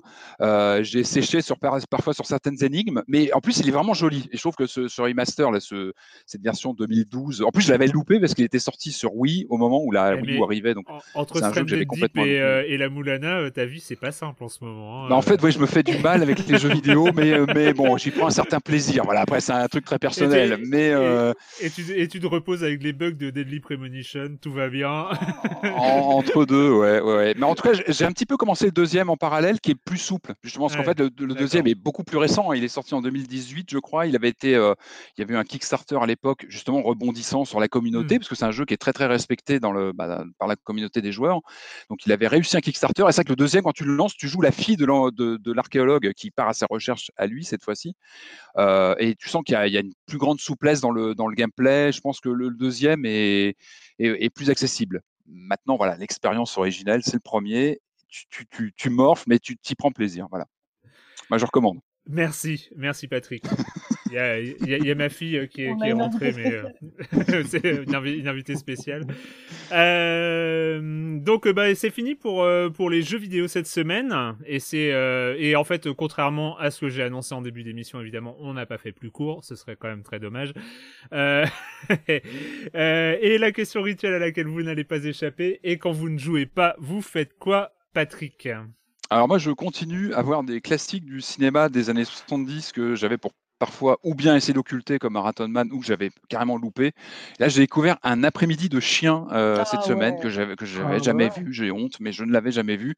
Ah, mais un film de, de Sidney Lumet avec euh, un Al Pacino mais magistral, magistral, euh, un casse de banque qui, dans les premières minutes, m'a fait penser à euh, pour Sambry que t'as plus rien, la comédie Frenchy, mais qui tourne vraiment sur autre chose au bout d'un moment et, fascinant. Enfin, c'est un film de 76, si je dis pas de bêtises, et voilà, Al Pacino complètement habité, et puis bah, un film qui, écorne pas mal, pas mal de choses de l'époque. Et enfin voilà, un film qu'on n'oublie pas. Donc je suis ravi de l'avoir découvert sur le tard, mais bon voilà, mieux vaut tard que jamais. Un après-midi de chien et très très marquant. Julie euh, ouais, donc moi en fait ça faisait un moment que je cherchais des sources de procrastination utiles euh, et donc euh, ça faisait un petit moment que je me tâtais à faire des cours en ligne. Et je crois que le truc qui a achevé de me motiver c'est quand Shakira a obtenu son diplôme de, enfin sa certification de philosophie antique sur Coursera. Et moi j'avais repéré un, cours de d'environ 30 heures sur les fondements moraux de la politique donc via trois axes l'utilitarisme et la tradition du contrat social et je suis très agréablement surprise euh, parce que c'est vraiment très très sympa à suivre et intéressant. Enfin, pour les personnes qui ont un peu de temps et mmh. envie d'apprendre à leur rythme. Euh, là, par exemple, bon, j'ai des devoirs qui sont facultatifs, mais en fait, le sujet m'intéresse tellement que je vais le faire. C'est lire trois chapitres de Eichmann à Jérusalem par Anna Arendt. voilà, voilà. Donc, qui en fait retrace le procès qu'elle avait suivi pour le New Yorker et qui traite bah, justement toute sa théorie sur la banalité du mal chez les nazis, quoi. Voilà. Oh, je me revois. Je me revois jeune homme au café en train de lire ça. ouais, bah, c'est ça. Bah, moi, justement, je l'avais jamais lu, donc euh, c'est une bonne euh, ouais. Moi, j'avais essayé de lancer un Coursera sur l'optique quantique et euh, j'ai pas. J'ai, pas bah alors au début, je voulais faire un truc sur la théorie des jeux. Après, je me suis dit peut-être l'astrobiologie. Et je me suis dit non, mais philopolitique, voilà. Marius. Eh ben, pas de cours en ligne pour moi. Moi, j'ai été revoir un film que j'aimais beaucoup, euh, qui est arrivé sur Amazon Prime et qui est bon comment décrire ça? C'est un western d'horreur on va dire.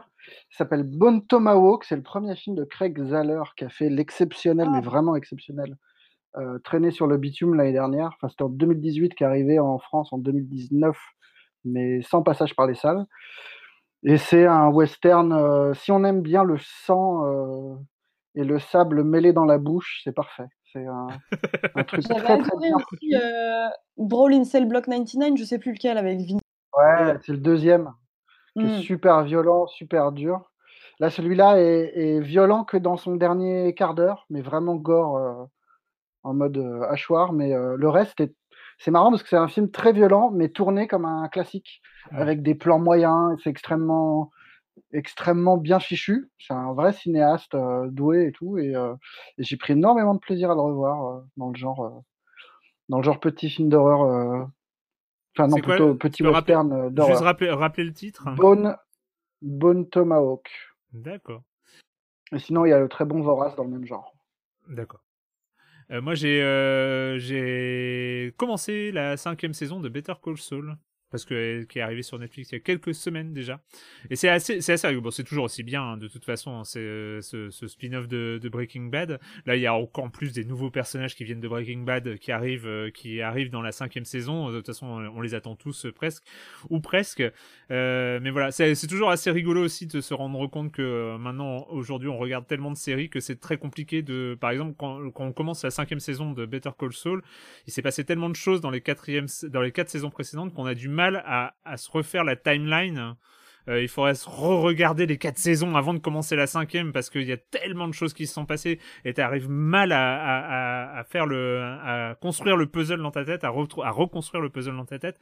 Mais finalement, en fait, bah, c'est aussi le talent des, des réalisateurs, c'est que finalement, t'en as pas tellement besoin que ça. En fait, tu, tu retrouves une ambiance des personnages et tu, tu, euh, tu retrouves un peu quelques détails euh, et, ça, et ça suffit pour, euh, pour bien profiter de l'histoire. En tout cas, c'est toujours aussi cool.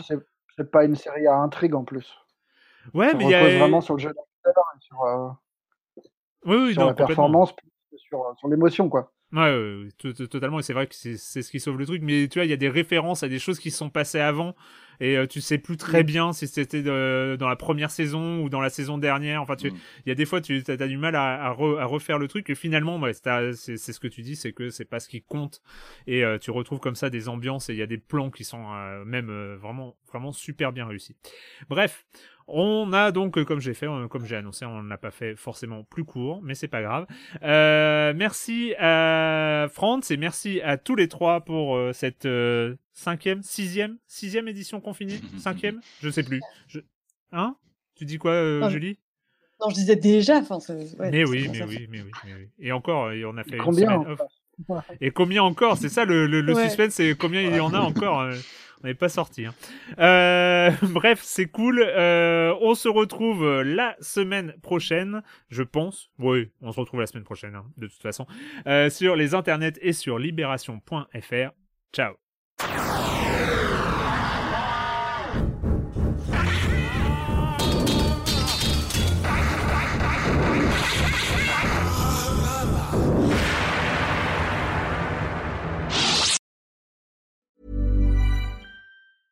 Even when we're on a budget, we still deserve nice things. Quince is a place to scoop up stunning high-end goods for 50 to 80% less than similar brands. They have buttery soft cashmere sweaters starting at $50, luxurious Italian leather bags, and so much more. Plus, Quince only works with factories that use safe, ethical, and responsible manufacturing. Get the high-end goods you'll love without the high price tag with Quince. Go to quince.com/style for free shipping and 365-day returns.